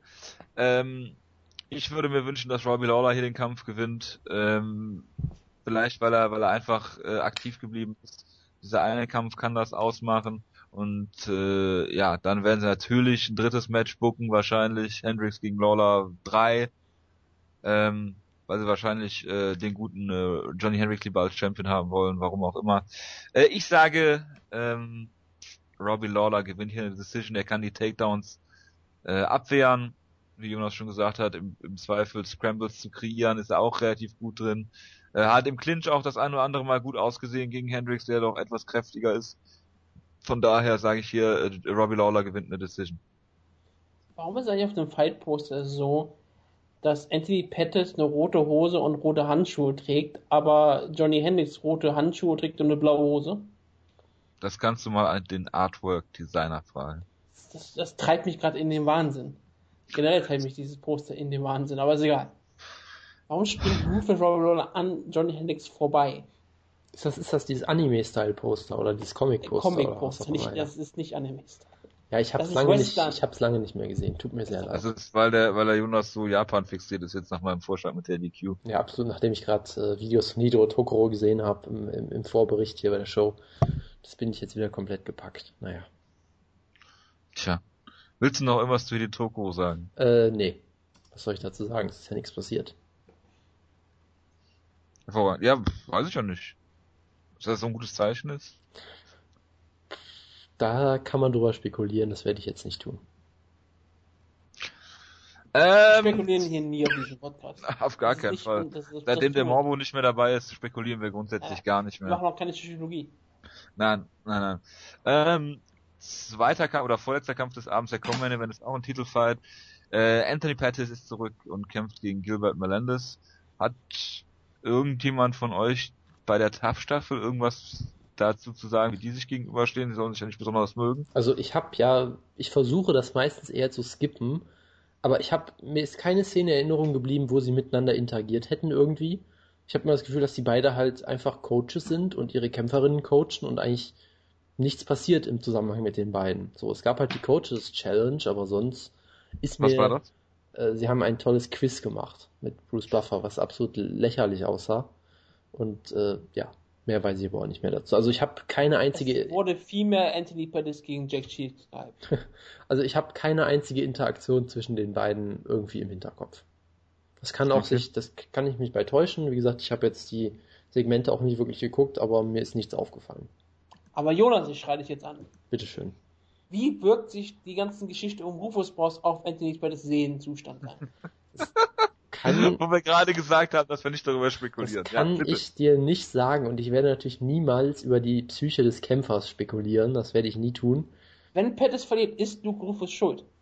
Und wenn er gewinnt, ist Luke Rufus schuld. Ähm, ich würde mal behaupten, dass der als Trainer sicherlich einen sehr großen Einfluss auf den Erfolg seines besten Kämpfers hat, ja, aber äh, mehr kann ich dazu jetzt auch nicht sagen, tut mir leid. Wie viele Leute mussten dafür sterben, dass Anthony Pettis Champion ist? auch das kann ich nicht beantworten. Wir fassen auch nicht diese heißen Themen, das ist unglaublich. Nee, wir, wir äh, sind da immer ganz vorsichtig bei. Okay, Anthony Pettis, was ist deine Meinung? Äh, er ist natürlich ein hervorragender Kämpfer. Ich sehe gerade eine Statistik, dass er und Hendricks äh, zusammen seit 716 Tagen UFC-Champion sind und keine einzige Titelverteidigung haben. Der Großteil davon liegt bei Pettis, muss man fairerweise sagen. Und der, was soll, ich meine, was soll über ihn gesagt werden, was noch nie gesagt wurde? Er ist unfassbar talentiert, unfassbar guter Striker, kann aber eigentlich auch alles. Hat man ja dadurch gesehen, dass er mal eben Benson Henderson aus der Guard tappt. Er hat diese. Defensives Ringen? Äh, ist auch besser geworden. Ich sag mal, ne, also der Kampf gegen Clay Guida, der war jetzt nicht so toll, das ist richtig. Gegen Bendo hat er zum Beispiel auch alle Takedowns richtig gut gestoppt. Das war da auch kein Problem. Ja gut, den hat er, den hat er aber auch richtig zertreten vorher, ne? Das war, glaub, die Takedown-Versuche waren, glaube ich, dann, waren noch vor den Bodykicks, glaube ich sogar. Okay. Dann hat er diesen Cartwheel-Kick gemacht und ist dann, hat dann quasi damit Guard gepult und ihn submitted. Also sicherlich Takedown-Defense ist ein bisschen das Problem, gerade auch wenn er halt so ganz unorthodoxe Kicks zeigt, da kannst du halt mal bei Umfallen dann am Boden landen. Aber du willst halt auch nicht in der Guard von Pettis rumlegen. Die ist auch verdammt gefährlich, hat er auch schon sehr, sehr oft gezeigt. Von daher es ist schwierig, sich jetzt eine konkrete Schwäche vorzustellen, außer halt, ja, du kannst ihn vielleicht, wenn du Clay Guida bist, kannst du ihn vielleicht kontrollieren, kriegst dann auch nix vom, von, äh, von Top auf die Reihe, weshalb ja auch viele Leute den Kampf für Pettis gescored haben gegen Guida damals. Ich weiß, Woodke wird jetzt wieder aufschreien. Ähm, Unglaublich. aber er ist halt trotzdem, ich sag mal so, es ist schwierig gegen Pettis on top Schaden anzurichten. Du kannst vielleicht eine Runde gewinnen, wenn du ihn zu Boden kriegst, weil er halt sicherlich sehr viel versucht, aber das, äh, darauf achten die Punktrichter halt meistens nicht. Aber ansonsten ist es schwierig, sich eine Schwäche vorzustellen von ihm. Und gerade diese Bodykicks sind halt unfassbar beeindruckend, weil ich meine, er hat Ben Henderson damit fast gefinisht, danach hat er ihn halt submitted. Da kann man sich halt auch fragen, ob die Kicks da vielleicht auch bei der Submission eine Rolle gespielt haben. Und er hat Cerrone mit diesen Bodykicks gefinisht und ich glaube, das sind so mit zwei der am schwersten zu finishen Kämpfer im, in der Lightweight Division überhaupt. Äh, Bendo und Cerrone. Von daher spricht Also das. Ben Henderson zu tappen ist, glaube ich, das Schwierigste, was du überhaupt machen kannst. Das ist sicherlich richtig, ja. Und Cerrone ist auch be- dafür bekannt, dass er unfassbar viel einstecken kann. Also die zu finishen musst du halt auch erstmal schaffen. Deshalb bin ich auch weiterhin immer wieder sehr beeindruckt von ihm. Und das große Problem ist halt, der ist halt sehr verletzungsanfällig. Wobei man fairerweise für ihn auch sagen muss, weil es gibt ja immer wieder die Witze über, über Pettis, der irgendwie sich verletzt, wenn er nur die Zeitung aufschlägt und weiß ich nicht was. Man muss fairerweise sagen, so wie ich das verstanden habe, hätte er auch, Er ist nicht gestorben bei Duke Rufus. das ist richtig, und er hätte, glaube ich, schon im Sommer andere. wie auch immer. Ich habe es so verstanden, dass er auch schon irgendwie im Spätsommer oder Herbst oder sowas hätte kämpfen können, prinzipiell. Aber es gab dann halt Ultimate Fighter, deshalb wurde es noch ein Stück weiter nach hinten verschoben. Also die Schuld daran liegt jetzt vielleicht nicht ganz alleine bei ihm. Das sieht man ja auch immer wieder mit Ultimate Fighter. Ich meine, guck dir Frankie Edgar an, der war auch für ein Jahr von der Bildfläche verschwunden wegen Ultimate Fighter, so ungefähr. Und hat seitdem auch schon wieder zweimal gekämpft. Also ist immer so ein bisschen schwierig. Er ist auf jeden Fall verletzungsanfällig. Da kann man jetzt über die Gründe kann man vielseitig spekulieren. Klar, es gibt einfach manche Leute, die sind verletzungsanfälliger als andere. Vielleicht Vielleicht, meistens immer Champions, ne? So wie Kein Velasquez. das, äh, ich weiß nicht, ob da unbedingt eine Korrelation besteht. Das kann natürlich sein, weil sie so Das hart, weil sie so hart trainieren. Das Die kann Frage ist, gut wie sein. oft ist Chris Tuchscher verletzt? Als Gegenbeispiel für jemanden, der niemals Champion sein wird. Tja, das kann ich dir nicht sagen, aber ich würde gerne Zeit vorbei. Meinung dazu hören. Zu Christos Scherer. genau zu dem. Ich weiß nicht, warum ich dazu meine Meinung ausdrücke. Ich dachte, er hat seine Karriere beendet. Ja! Das ist tragisch, ja. Das ist wirklich traurig. Ja, also wie, wie auch immer. Ähm, es gab ja auch mal so eine Analyse, wo jemand irgendwie versucht hat raus, rauszufinden, welche Camps die meisten Verletzungsabsagen haben. Äh, ist auch sicherlich nicht die höchste Wissenschaft. Man könnte jetzt viel sicherlich dran kritisieren, dass es irgendwie zu wenig, äh, zu wenig Datenbasis gibt und so weiter und so fort. Da Das war schon eine halt, Meta-Lösung dafür das angerichtet. habe ich noch nicht gemacht, da war halt Rufus Sports, glaube ich, auf Platz 1, dahinter Nova und Yao und auf dem letzten Platz Team Alpha Male, was halt Idee. was halt zu dem passt, was man sich so denkt, sagen wir es mal so. Es ist vielleicht kein Beweis, aber zumindest ein Hinweis. Deshalb, es kann natürlich sein, dass er so oft verletzt ist, weil er halt auch so, sag ich mal, unorthodoxes Zeug macht. Das kann natürlich sein, dass er einfach so hart trainiert, dass es vielleicht am Gym liegt, dass es vielleicht einfach an ihm selbst liegt, dass er halt irgendwie genetisch oder weiß ich nicht was halt eine höhere Wahrscheinlichkeit für Verletzungen hat, man weiß es nicht. Ich glaube, wenn man das alles rausnimmt, sehe ich ihn trotzdem als klaren Favoriten, weil Melendez ist sehr, sehr gut, ohne Frage. Es gab ja während der Strikeforce-Zeit wurde ja manchmal auch gerne in Frage gestellt, ist er wirklich ein Elite-Kämpfer? Ich glaube, man kann sagen, ist er schon. Wie gesagt, für Hast du mich. eigentlich damit dieser Genetik eigentlich gerade irgendwas Rassistisches gesagt? Weil die meisten Nein, Kämpfer, äh, was ich damit. die äh, immer verletzt sind, sind Latinos, ne? Kein Velasquez, Äh, Dominic Cruz, Jose Aldo. Was ich damit eigentlich sagen wollte, ist, dass manche Leute verletzungsanfälliger sind als andere. Und das ist da scheinbar vielleicht nicht auch Ja, durchaus. Latinos, willst du doch gleich sagen, oder? Du willst sagen, man sollte das aufgrund der Ethnien mal Ich- ich- unterbrechen, ich weil seh- das besser ist als über der Datenbasis der Camps allein Ich, schon. ich sehe schon, ich muss doch die Ausgabe wieder selbst schneiden. Ja, also Melendez, ich glaube, er hat durchaus, Das ist eine Aussage zu machen, das finde ich gut. Melendez hat durchaus bewiesen, dass er äh, ein Elitekämpfer ist. Für mich hat er Bendo damals sehr knapp besiegt, aber er hat ihn für mich besiegt. Ähm, Diego Sanchez war halt ein unterhaltsamer Kampf. Weiß nicht, wie Hast du viele. damals auch gesagt, dass er gegen Josh Thompson verloren hat? Äh, das weiß ich nicht mehr. Ich war bei dem Kampf damals zu abgelenkt, weil du demonstrativ neben mir saßt und weggeguckt hast bei dem Kampf, weil du den boykottiert hast. Das weiß ich noch. Ich mag Josh Thompson halt absolut nicht. Es war auf jeden Fall ein enger Kampf, aber Josh Thompson ist halt auch verdammt gut. Das hat man halt auch wieder gesehen. Äh, Deshalb, Melendez hat in letzter Zeit nicht besonders oft gekämpft. Er hat ja die, er hatte Ultimate Fighter, er hatte davor die Vertragsverhandlungen mit der UFC, er hat dann mit Bellator geflirtet und weiß ich nicht was. hat sich jetzt hier einen Titelkampf rausgeholt, kann man ihn nur für äh, gratulieren. Ich glaube trotzdem gegen Pettis hat er eigentlich jetzt Chance hat er natürlich, aber ich sehe Pettis schon als klaren Favoriten. Die Frage für mich ist halt, ob er ihn finishen kann. Ich würde, glaube ich, sogar auch vielleicht auf Decision tippen, weil Pettis ist ein sehr guter Finisher, aber Melendez ist verdammt hart im Nehmen, aber da bin ich mir echt nicht so ganz sicher, aber ich bin mir relativ sicher, dass Pettis gewinnt. Wie genau er gewinnt, weiß ich nicht. Vielleicht holt er ja einen Showtime-Kick raus und knockt ihn aus, so wie er es mit Bendo gemacht hat, aber ja, genau. ansonsten weiß ich auch nicht. Aber Pettis wird seinen Titel verteidigen, glaube ich. Ja, wir, wir müssen eigentlich wirklich drüber reden, dass äh, wir können eigentlich gar nicht so sehr über Conor McGregor ähm, lästern. Gilbert Lennon hat sich den Titelshot gegen Diego Sandic gesichert. Das ist richtig, ja. Ich meine, es war ein für viele Leute sehr guter Kampf. Und ich meine, davor hat er auch nur einen sehr knappen Niederlage gegen Ben Henderson erreicht und davor war er auch lange Zeit unbesiegt, deswegen ist es jetzt nicht, nicht gerechtfertigt. Aber es ist manchmal sehr lustig, wenn man so sieht, was war der letzte Kampf eigentlich von Georg Mendes? Ah ja, Diego fucking Sanchez. Ja, vor äh, 14 Monaten oder so. Ja, aber Pettis hat irgendwie vor 21 Monaten das letzte Mal gekämpft. Das ist richtig, aber er ist auch der Champion. Das, das, ist, das ist, natürlich wahr. Aber ja, es ist ein ziemlich ähm, geiler Kampf. Ich meine, Anthony Pettis hat Benson Henderson submitted. Ja, wer sowas schafft, spielt auch Dark Zone mit dem Rockband-Controller durch. Und das ist, glaube ich, bei Anthony Pettis auch zu erwarten. Er ist nicht ohne Grund im Sherlock All Violence Team des letzten Jahres gewesen und des Jahres 2010. Denn so kämpft der Mann. Seine Kicks sind zerstörerisch. Die sind nicht nur flashy von Edson Barbosa. Nein, die richten brutalsten Schaden an. Ich meine, seine letzten drei Siege hat er alles mit mit Kicks ähm, eingeleitet. Entweder hat er damit den Kampf entschieden oder hat wenigstens ähm, damit wirklich ähm, die Submission eingeleitet. Und das ist halt beeindruckend. Andy Pettis ist einer dieser Kämpfe, wo man wirklich nie weiß, was das nächstes zeigen wird.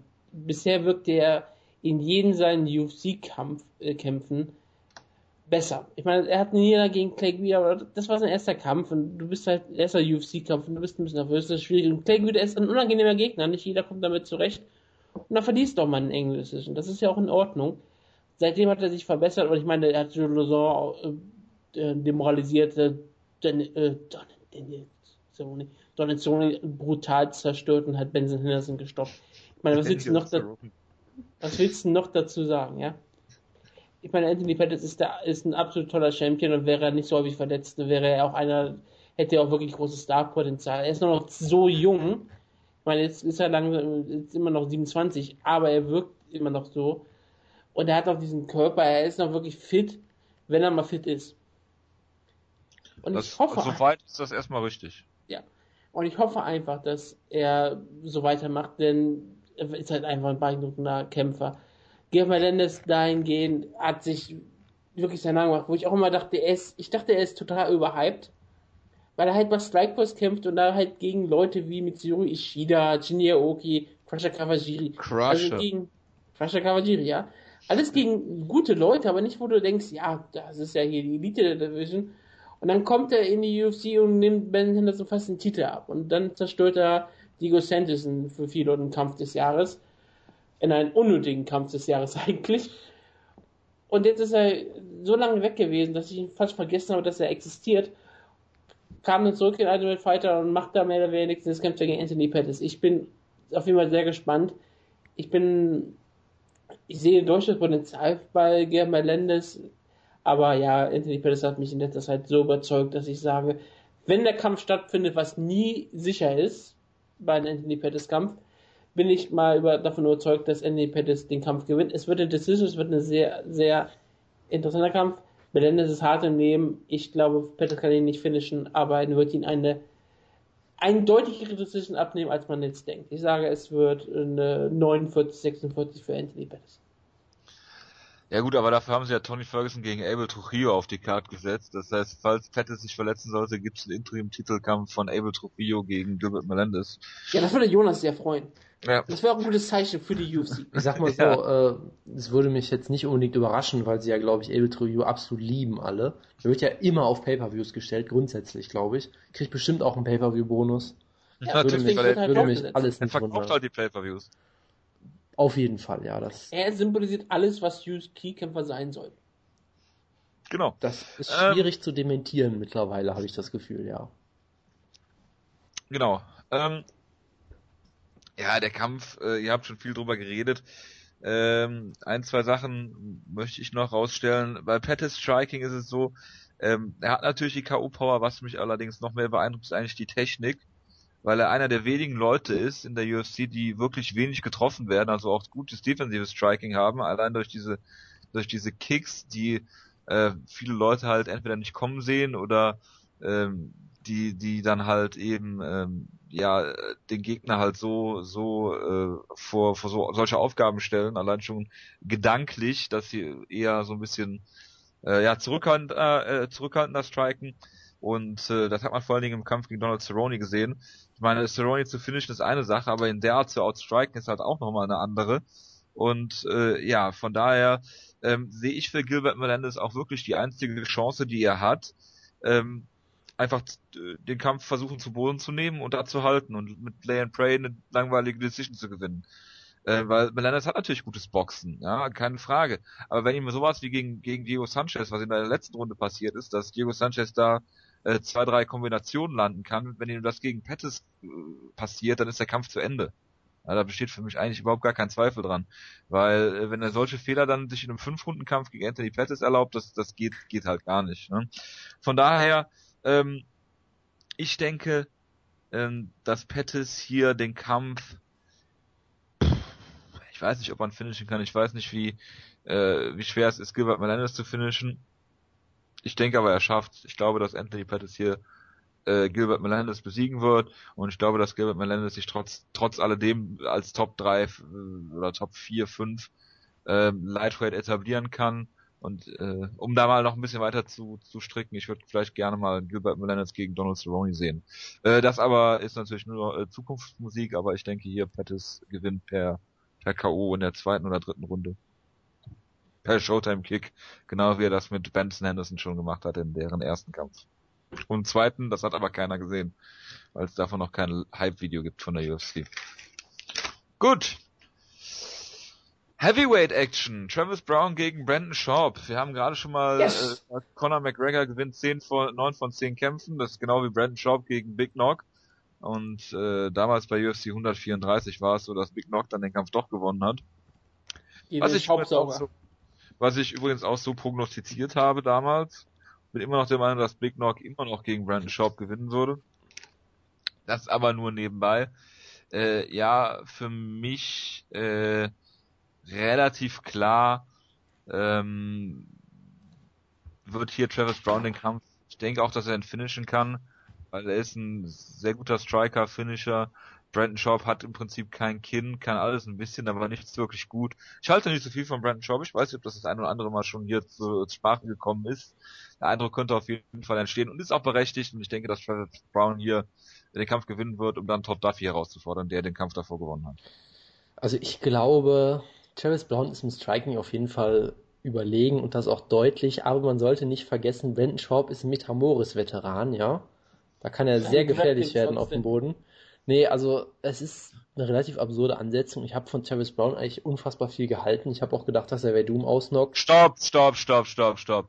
Du hast den erstmal unter den Bus geworfen und gesagt, dass er richtig das scheiße ist. ist, ja? Das ist so dann, nicht ganz richtig. Du, ja, doch, doch, doch.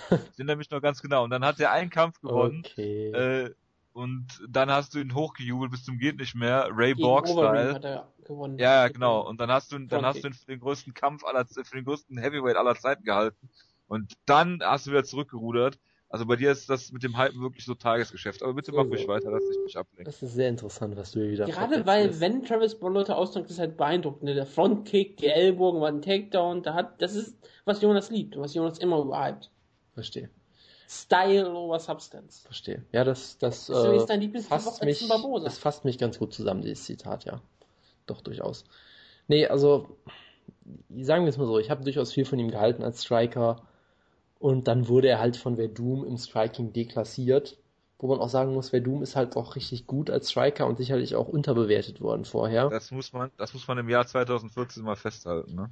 Ja, und Travis Brown, ich habe ihn vermutlich overhyped, das ist sicherlich richtig. Jetzt nicht so, wie du, wie ihr es hier darstellt, aber sicherlich auch irgendwie. Trotzdem glaube ich halt, Brandon Schaub, der ist halt ein ganz solider Striker, irgendwie offensiv, aber er hat halt kein Kinn und nicht so gute Defensive und er kann halt ein bisschen grappeln, also gut genug, um Matt Mitrione zu tappen. So. Oder Lava Johnson. Ähm, Der best, besten Boxer am Heavyweight. Genau.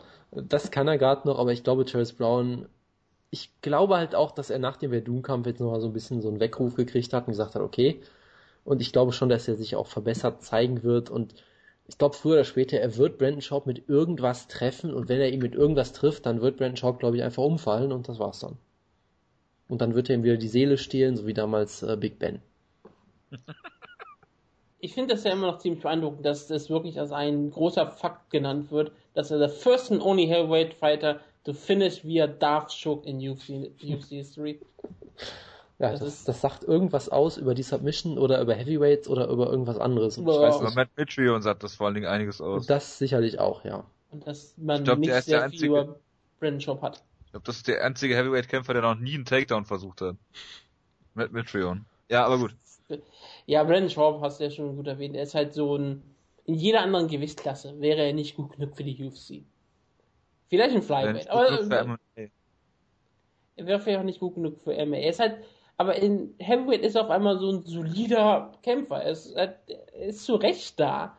Aber er ist halt niemand, der jemals in die Top Ten vordringen könnte, realistisch gesehen. Aber halt ab und zu mal gegen Top Ten Kämpfer kämpfen muss.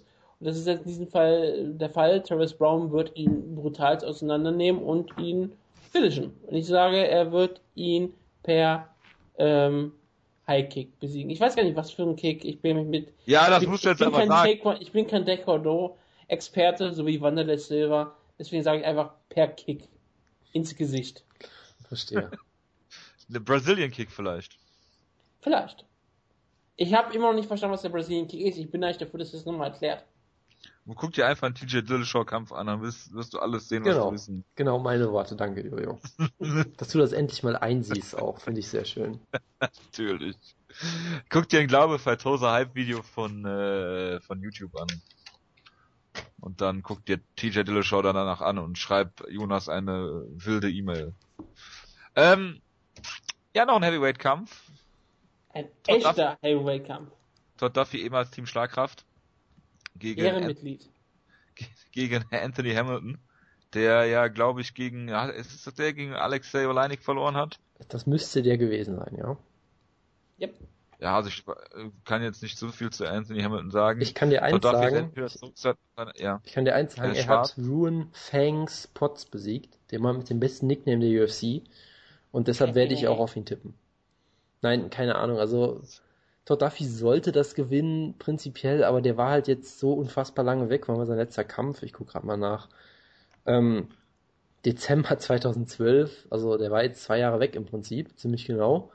Und das war auch sein UFC, sein, seine UFC-Rückkehr damals gegen Philip de Vries, den IGF-Veteranen. Ja, eigentlich. Und auch davor, ich meine, man, man guckt sich das mal kurz an. Er hatte diesen großartigen Kampf gegen Mike Russo, das war im Mai 2010, wo er mit dem mit der besten Hammerfist aller Zeiten besiegt wurde, nachdem er nachdem er den Kampf von vorne bis hinten äh, äh, dominiert hat. Den Kampf davor hat er in sieben Sekunden gewonnen, ja. Dann verliert er halt, wie gesagt, gegen Mike Russo, wird sofort entlassen, weil er sich irgendwie schlecht verhalten hat backstage oder irgendwas war da. Hatte dann Hat diesen, irgendwie Kämpfe nicht angenommen. oder irgendwie sowas. Er hatte dann diesen absurden Kampf gegen Alistair Overeem, verliert in 19 Sekunden. Dann hatte er, das war Dezember 2010, hatte er im April 2012 einen Kampf in der Super Fight League gegen Neil Grove und hat dann, Karate Negro. hat auch dann wieder ein halbes Jahr Hat er nicht auch gekämpft. Der hat aber auch in, in unter einer Minute gewonnen oder Genau, sowas, in ne? 34 Sekunden.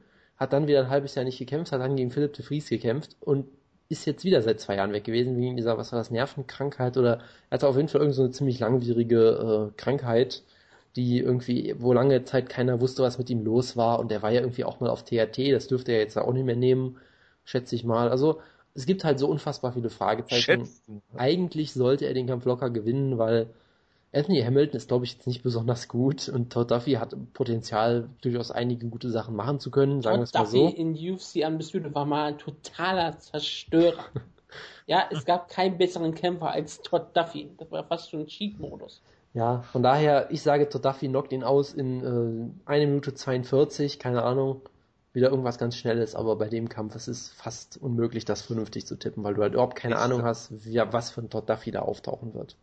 Ich sage anderthalb Minuten. Das, das Geile an diesem Mike Rousseau-Kampf war ja nicht nur, dass du später ein, ein- nicht ein Musikvideo, ein Video draus gemacht hast mit Homer Simpson. Es war ja wirklich so, dass Duffy zweieinhalb Runden lang oder dreieinhalb Runden lang eigentlich auf Mike Rousseau eingeschlagen hat kein, ohne Ende. Es war kein Titelkampf. Er hat nicht dreieinhalb Runden auf ihn eingeschlagen. Ja, schon zweieinhalb Runden, Entschuldigung. Äh, ich wollte sagen, dass er bis Mitte der dritten Runde auf ihn eingeschlagen hat, bis mir eingefallen hat, das ähm, hätte ich mit zweieinhalb ja gesagt. Ist egal.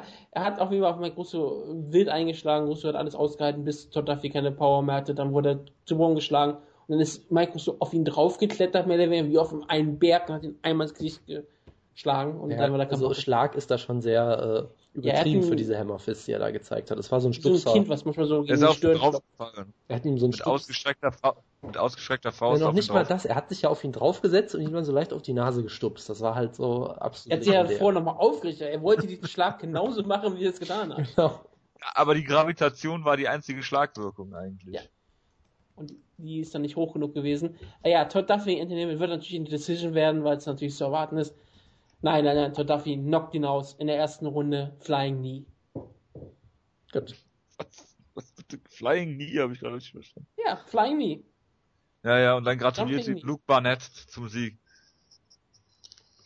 Oder ähm, er fordert danach natürlich Fabricio Verdum raus, wer das bessere Flying Knee hat. Oder er fordert äh, Stefan Struf mit der gleichen Stipulation heraus. Kannst nur per Flying Knee gewinnen. Ja, da, äh, da wird aber Stefan Struber heute mal ausgenockt.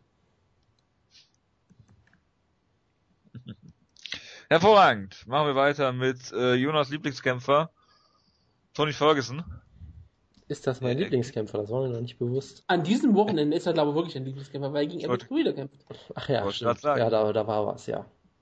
ja. El Kukui. Was soll ich dazu sagen? Er ist in jeder Hinsicht überlegen und wird eine klare Decision gewinnen, natürlich. Verlieren, genau. Und er wird, ich sage einfach, er wird Abel Trujillo 27 Mal zu Boden nehmen, um den Rekord von Nurmagomedov Nurmagomedov zu tippen, äh, zu toppen. Hm. Einfach so. Er ist zwar eigentlich kein Ringer, aber er wird es trotzdem machen.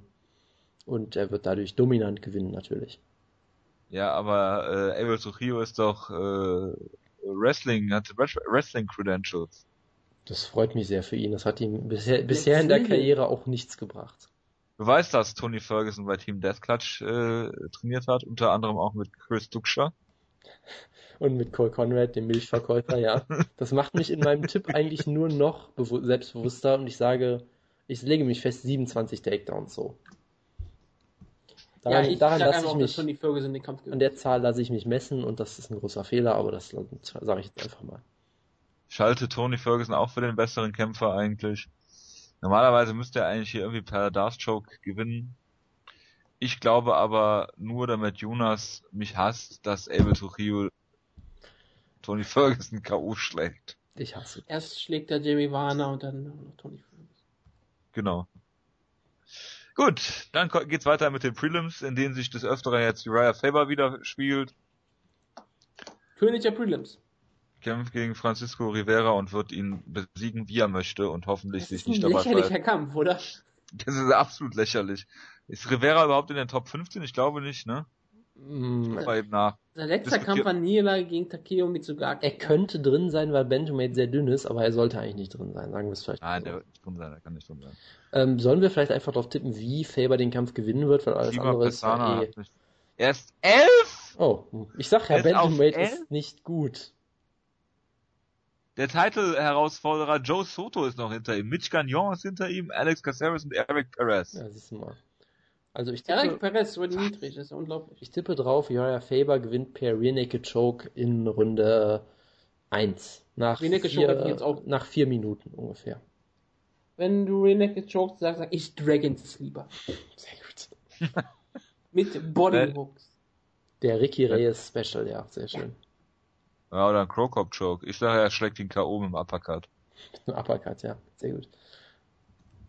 Äh, sonst gibt's da nichts zu sagen. Ich meine, es ist ein lächerlicher Kampf für Royal Faber. Klar, es ist super. Oh ja, er wird, er wird im Fernsehen von mehr Leuten gesehen. Er hypt die Show auf Fox Sports 1. Wuhu. Er wird wer seine Mutter grüßen nach dem Kampf, ist doch alles wunderbar. Ja, das ist nicht genau. wirklich Spannendes. Und Eddie Gordon gegen Josh Samuelson auch nix, ne? Corey Anderson gegen Justin Jones auch nichts und Ra Raquel Pennington gegen Ashley Evans Smith. Reden wir bitte auch nicht drüber. Beasting 25-8. Ja, kennst du diesen Nickname etwa noch nicht? Da amüsieren sich alle seit einem Jahr schon drüber auf Twitter, glaube ich. Ja, es ist halt 24-7, aber er legt noch einen drauf. Ach du Scheiße. Ja. Ja, Was bitte? Wer? ist doch super. Über wen lachen wir? Ist das jetzt wirklich so lustig? Worum geht's denn überhaupt? Mal aufklären? Ich. Ich weiß nicht mehr, wie der Kämpfer heißt. Welcher war es nochmal? Corey Anderson. Ja. Was hat der für ein Nickname? Beastin 25-8. 25-8, weil er immer Ja, aber 24-7, aber. Ja, ja, ich hab, ich hab's schon verstanden, leider. Oh Gott. Was? Ist ja fast. Oh Gott, das. Also er ist großartig, er muss den Kampf gewinnen. Das ist der Ding, das Nickname, den ich je Ich tippe, gehört ich tippe, ich tippe dann offiziell, er wird den Kampf gewinnen per Knockout in der vierten Runde. Also was, Plus eins, plus eins. Genau. Oh Gott. also was ich, was, was mich daran äh, am meisten stört, ist eigentlich die, der Fakt, dass du das weißt. Erstens den Nickname zu kennen und zweitens, was er bedeutet. Tja, ich bin halt sehr informiert, damit unsere Hörer und Hörerinnen sich sowas nicht antun müssen. Genau, Hörer und Hörerinnen, gut, dass du es nochmal dazu gesagt Ja. hast. Äh, Hörer hätten. bitte was? Wenn wir Hörer hätten. Ja, also, ja, generell, ja, egal. Ähm, wir müssen über Anthony, nee, Anthony. Ich dachte, wir jetzt über Raquel Pennington reden mit ihrem Nein, auf gar 4-4 keinen Fall. Rekord. Bitte was für ein Record? 4-4. Ja. Nein. Punkt. Okay, dann halt nicht.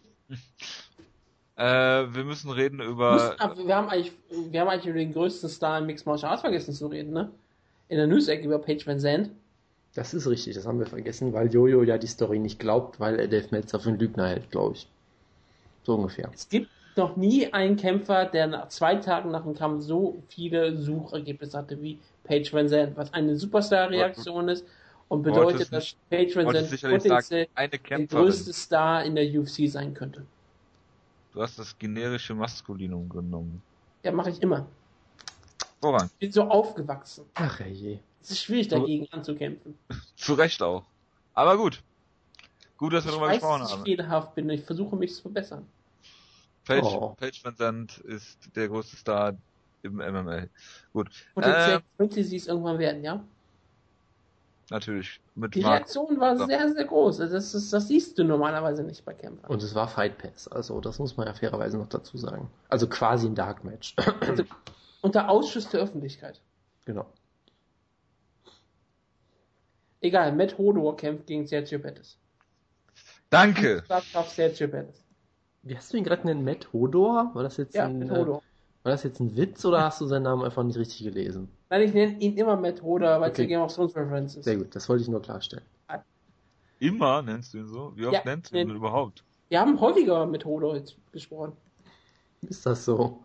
Ja, der ist, den hatten wir, der ist, glaube ich, schon das dritte Mal hier auf einer, auf einer, beim Pre-Run. Aber heute haben wir trotzdem nicht über ihn gesprochen. Natürlich, ich habe immer ihn immer erwähnt, deswegen sage ich ja, dass ich diesen Namen immer so sage. Verstehe. Das ist Ähm, ein zweit, das ist ein dritter Kampf. ich, ich, ich, genau möchte, ich möchte eine Sache Ja, erwähnen, ich ja? erinnere mich, als wir den Kampf gegen Matt Pedro Munoz. Genau, weil Ja, ich den ja. gehypt habe, das ist richtig. Ja. äh, Aaron Phillips previewt haben. Wutke, ich habe eine Frage an dich. Der Nickname von Matt Hobar ist ja The Crowbar. Erinnert dich das an irgendwas? Es gab doch mal so eine, mein es gab Oh doch mal Gott, so eine MMA-Liga namens Crowbar. MMA. Weißt du noch, wer, wer die Liga gegründet hat oder ihr vorgesetzt gesessen hat? Das war so ein Trainingspartner von Brock Lesnar. Shane Carvin. Äh, das war kein Trainingspartner von Brock Lesnar. Das Nein, ist nicht mal Trainingspartner. nein, das war nicht Okay, ganz das- Okay, vielleicht war es Chris Tossenscherer. ja, genau. Das könnte sein, ja. Sehr gut. Chris Tuchschneider. So, Jonas, sag doch mal was zu dem Kampf. Du hast ihn ja gegen Pedro Munoz, den von dir am meisten gehyptesten Kämpfer seit Ray, Ray Borg. äh, sicherlich äh, noch gut in Erinnerung. Ja, Pedro Munoz ist ja auch noch unbesiegt. also Pedro Munoz wurde sehr gehypt für sein Grappling, also hat er halt Matt Hobar dann direkt mit dem Headkick ausgenockt. Ich weiß jetzt nicht mehr, ob es ein Brazilian Kick war oder nicht. Das Ähm, kann man mal nachgucken. Außerdem ist er Brasilianer, deswegen wahrscheinlich. Das war automatisch ein Brazilian Kick, natürlich, da hast du vollkommen recht. Ja, der Kick eines Brasilianers. Genau. Ähm, Brazilian. ja, danke, dass du es jetzt nochmal erklärt hast, äh, falls es vorher jemand nicht verstanden hat. Aber er kämpft gegen Sergio Pettis, der äh, durchaus ein großes Talent ist. Ähm, er hatte halt diesen Rückschlag gegen Bruce Leroy, kann halt mal passieren. Der ist, ich glaube, jetzt ist er 21, genau, damals müsste er noch 20 gewesen sein, glaube ich sogar. Hatte dann den Kampf gegen Yatsuin Mesa, der halt unspektakulär war, sag ich Ich muss mal. noch sagen, dass der uns mal bei äh, Twitter Das gefolgt ist richtig, ja. Der Kampf war unspektakulär von ihm. Er hat halt relativ klar und ungefährdet per Decision gewonnen, was vielleicht auch mal wichtig für ihn war, dass er einfach mal 15 Minuten lang im Oktagon nochmal steht und einfach auf Nummer sicher geht. Ist jetzt vielleicht auch falsch gesagt, aber einfach mal einen soliden Kampf abgeliefert, damit er ein bisschen Routine sammeln kann. Deshalb, ich glaube, dass er Matt besiegen wird. Ob er ihn finishen kann, weiß ich nicht. Ihm fehlt halt auch noch so ein bisschen die Power.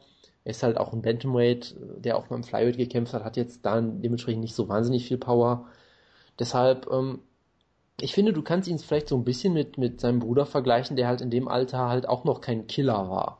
Der hat halt damals auch noch sehr viele absurde Aktionen gemacht. Der wurde auch mal von ähm, Shane Roller im Stand hart getroffen, ein paar Mal und all solche Geschichten. Also der war damals halt auch noch kein kompletter Killer. Und bei Sergio Pettis, du siehst halt auch, er hat ziemlich gute Anlagen, ziemlich gutes technisches Striking.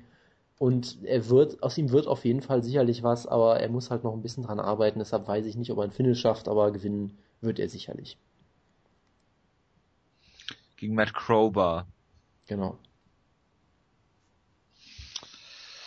Ja gut, bei Anthony Pettis war halt die Aktion so der Showtime-Kick, mit dem er damals Benson Henderson gefinisht hat, so der Dosenöffner quasi äh, dazu, dass er halt ein Killer wird. Weil wenn du mit der Aktion jemanden finishst, das halt ist halt es spricht halt für sich. Ne? Ja, absolut. Und wenn du mit so einer Aktion jemanden nicht finishen könntest, dann wirst du auch nie mehr jemanden finishen, glaube ich. Das sieht man bei Pettis ja auch sehr gut. Genau. Wutke, bitte. Was? Ich tippe mal auf Sergio Pettis zwei Team schlaghaft. Sehr gut. Gut. Ich habe Matt der Hober noch nie kämpfen sehen, deswegen kann ich nichts zu ihm sagen. Ja, du, du hast doch gerade gesagt, wir reden immer über Matt Hober. Ja, aber ich habe noch nie kämpfen sehen. Hast du ihn wenigstens mal wieder beim richtigen Namen genannt, was ja schon mal ein Ja. Fortschritt ist. Ich wollte mal respektvoll gegenüber ihm sein. ja, ich habe ihn aber Matt Crowbar genannt. Ja, ich bin halt ein respektvoller Mensch. Im Gegensatz zu dir. Ja, so ist das. Ich würde auch nie Leuten vorwerfen, dass die Leute umbringen im Training, um besseren Kämpfer vorzumachen. Oder würde auch nie dafür sorgen, Jonas Sachen ähm, out of context zu nehmen, so dass er rassistisch klingt. Nein, nein, Das würde ich nie tun. Ja, aber äh, Sergio Pett ist ja auch eine Gewichtsklasse extra hochgegangen, weil Duke Rufus gesagt hat, äh, das wäre ja nichts mehr mit dem mit dem Gewichtkarten, genau wie bei Eric Cope. Ähm, aber gut, lassen wir das. Habe ich ja Äh, gleich kommen, eine wir, Frage zu. kommen wir nun zu dem respektvollsten Over-Under des Jahres. Ja. Bitte, Wutke. Äh, ich Ich habe auch eine das. sehr respektvolle Frage. Nein, ähm, ja, das ist das letzte Over-Under dieses Jahr. Wahrscheinlich, ist es auch höchstwahrscheinlich das letzte Over-Under überhaupt. Das war ein lustiges Konzept, aber wir werden uns fürs nächste Jahr bestimmt was anderes nochmal überlegen, was wir dann vielleicht so als Genau, spaßige dafür kannst du auch machen. gerne Vorschläge einreichen. Ne? Ja, Äh, ja, warum nicht? Klar. wir können Wetten machen. Genau, wetten, wir wetten einfach. Genau, ich, ich bin die Bank. Das ist eine Wir- hervorragende Idee. Wenn wir ihr, bieten illegal UFC-Wetten an. es ist eine absolut großartige Idee. Lasst uns schnell mit den Fragen anfangen, bitte. Nein, ich meine, so, ich meine nicht so Wetten. Ich meine so Wetten, wenn du verlierst, musst du Jonas sich die Haare schneiden. Wenn du verlierst, Was, musst du, Jonas, Jonas- sich die Haare schneiden. Ja, Hast genau du- so, wie ich es gesagt habe. Meinte ich es. Okay, gut. Oh, diese Ausgabe verläuft ein bisschen in eine komische Richtung. Aber gut. Ach. Aber gut, wir Ein fangen Glück, mit der Frage äh, an. Wutke, du musst die Show jetzt retten. Ja, das mache ich immer eigentlich mit den Over-Under-Spiel hier. Die Frage, die ich anfangs schon gestellt habe und deswegen das Preview vielleicht etwas beeinflusst haben. Wie viele Kämpfe enden auf der UFC 189 Main Card vorzeitig? Over-Under 2,5. Ich habe drei, also Over, Lawler, Brown und Duffy. Äh, ich sage Under, weil irgendwas Furchtbares wird passieren. Die Heavyweight-Kämpfe werden bestimmt gefinisht, aber ich, ich glaube, es gibt ein paar Decisions danach noch. Es wäre ja furchtbar, wenn die Heavyweight-Kämpfe nicht gefinisht werden. Das ist richtig, Ja, ja. das ist äh, Das, darauf Also spekuliere Duffy- ich ja. Das, drei Runden. deshalb spekuliere ich da ja auch so ein bisschen drauf. Also Duffy finisht auf jeden Fall. Besteht für mich überhaupt kein Zweifel. Brown wird Schwab auch einmal treffen und der wird einfach umfallen. Ähm, Hendricks und Pettis haben immer die äh, Mittel dazu, einen Kampf vorzeitig zu beenden. Tony Ferguson finisht eigentlich auch die meisten seiner Kämpfe, wenn Trujillo gewinnt, wie ich das natürlich hoffe. Allein damit Jonas nächste Woche hier sehr aggressiv sein wird. Ich sage auch over. Gut. Wie viele Submission-Versuche wird es auf der Main Card von JDS vs. Miosic geben? Oh. Gott. Auf UFC Insgesamt. Fox 13 Main. Okay, das Over-Under ist auch 2,5. Damit Ich dachte sich- gerade, das wäre, ich dachte gerade, das wäre das Ultimate Fighter Finale mit Kämpfen, die noch gar nicht feststehen. Ja, ne, so, Das so, da war habe ich noch eine Frage Frage. Frage gewesen. Maincard ist JDS Miocic, Dos Anjos Nate Diaz, Alistair Over, oh Gott, gegen Struve und Gonzaga gegen Patreon. Da wird es Deswegen genau dachte ich, die geben. Submission-Frage wäre interessant. Ähm, wie viele hast du jetzt over under? 2,5.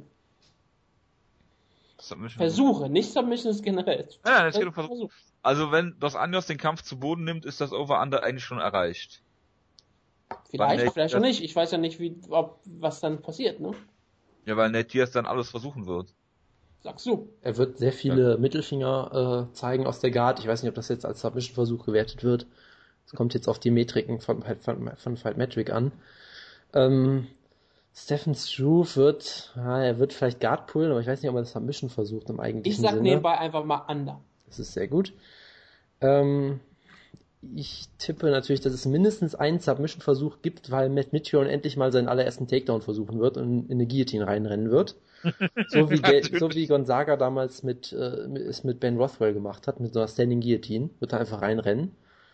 Ähm, das ist schwierig. Ich würde, ich würde glaube ich sogar auch auf Under tippen, muss ich sagen.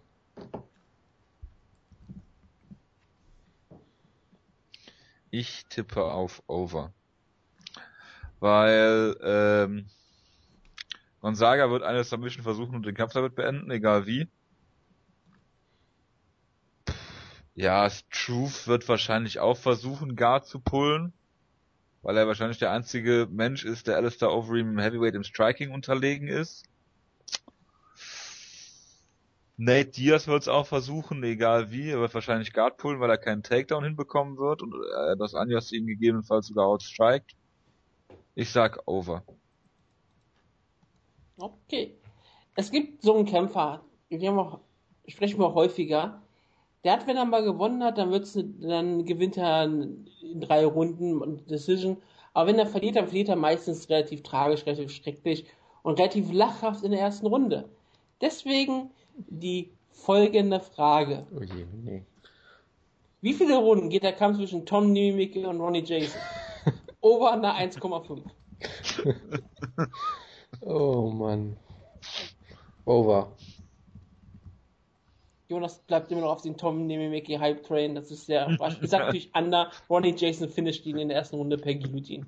Das würde ich, das sage ich auch. Ich glaube, er schlägt den direkt K.O. Ach Gott. Im Schlagkraft, ole ole.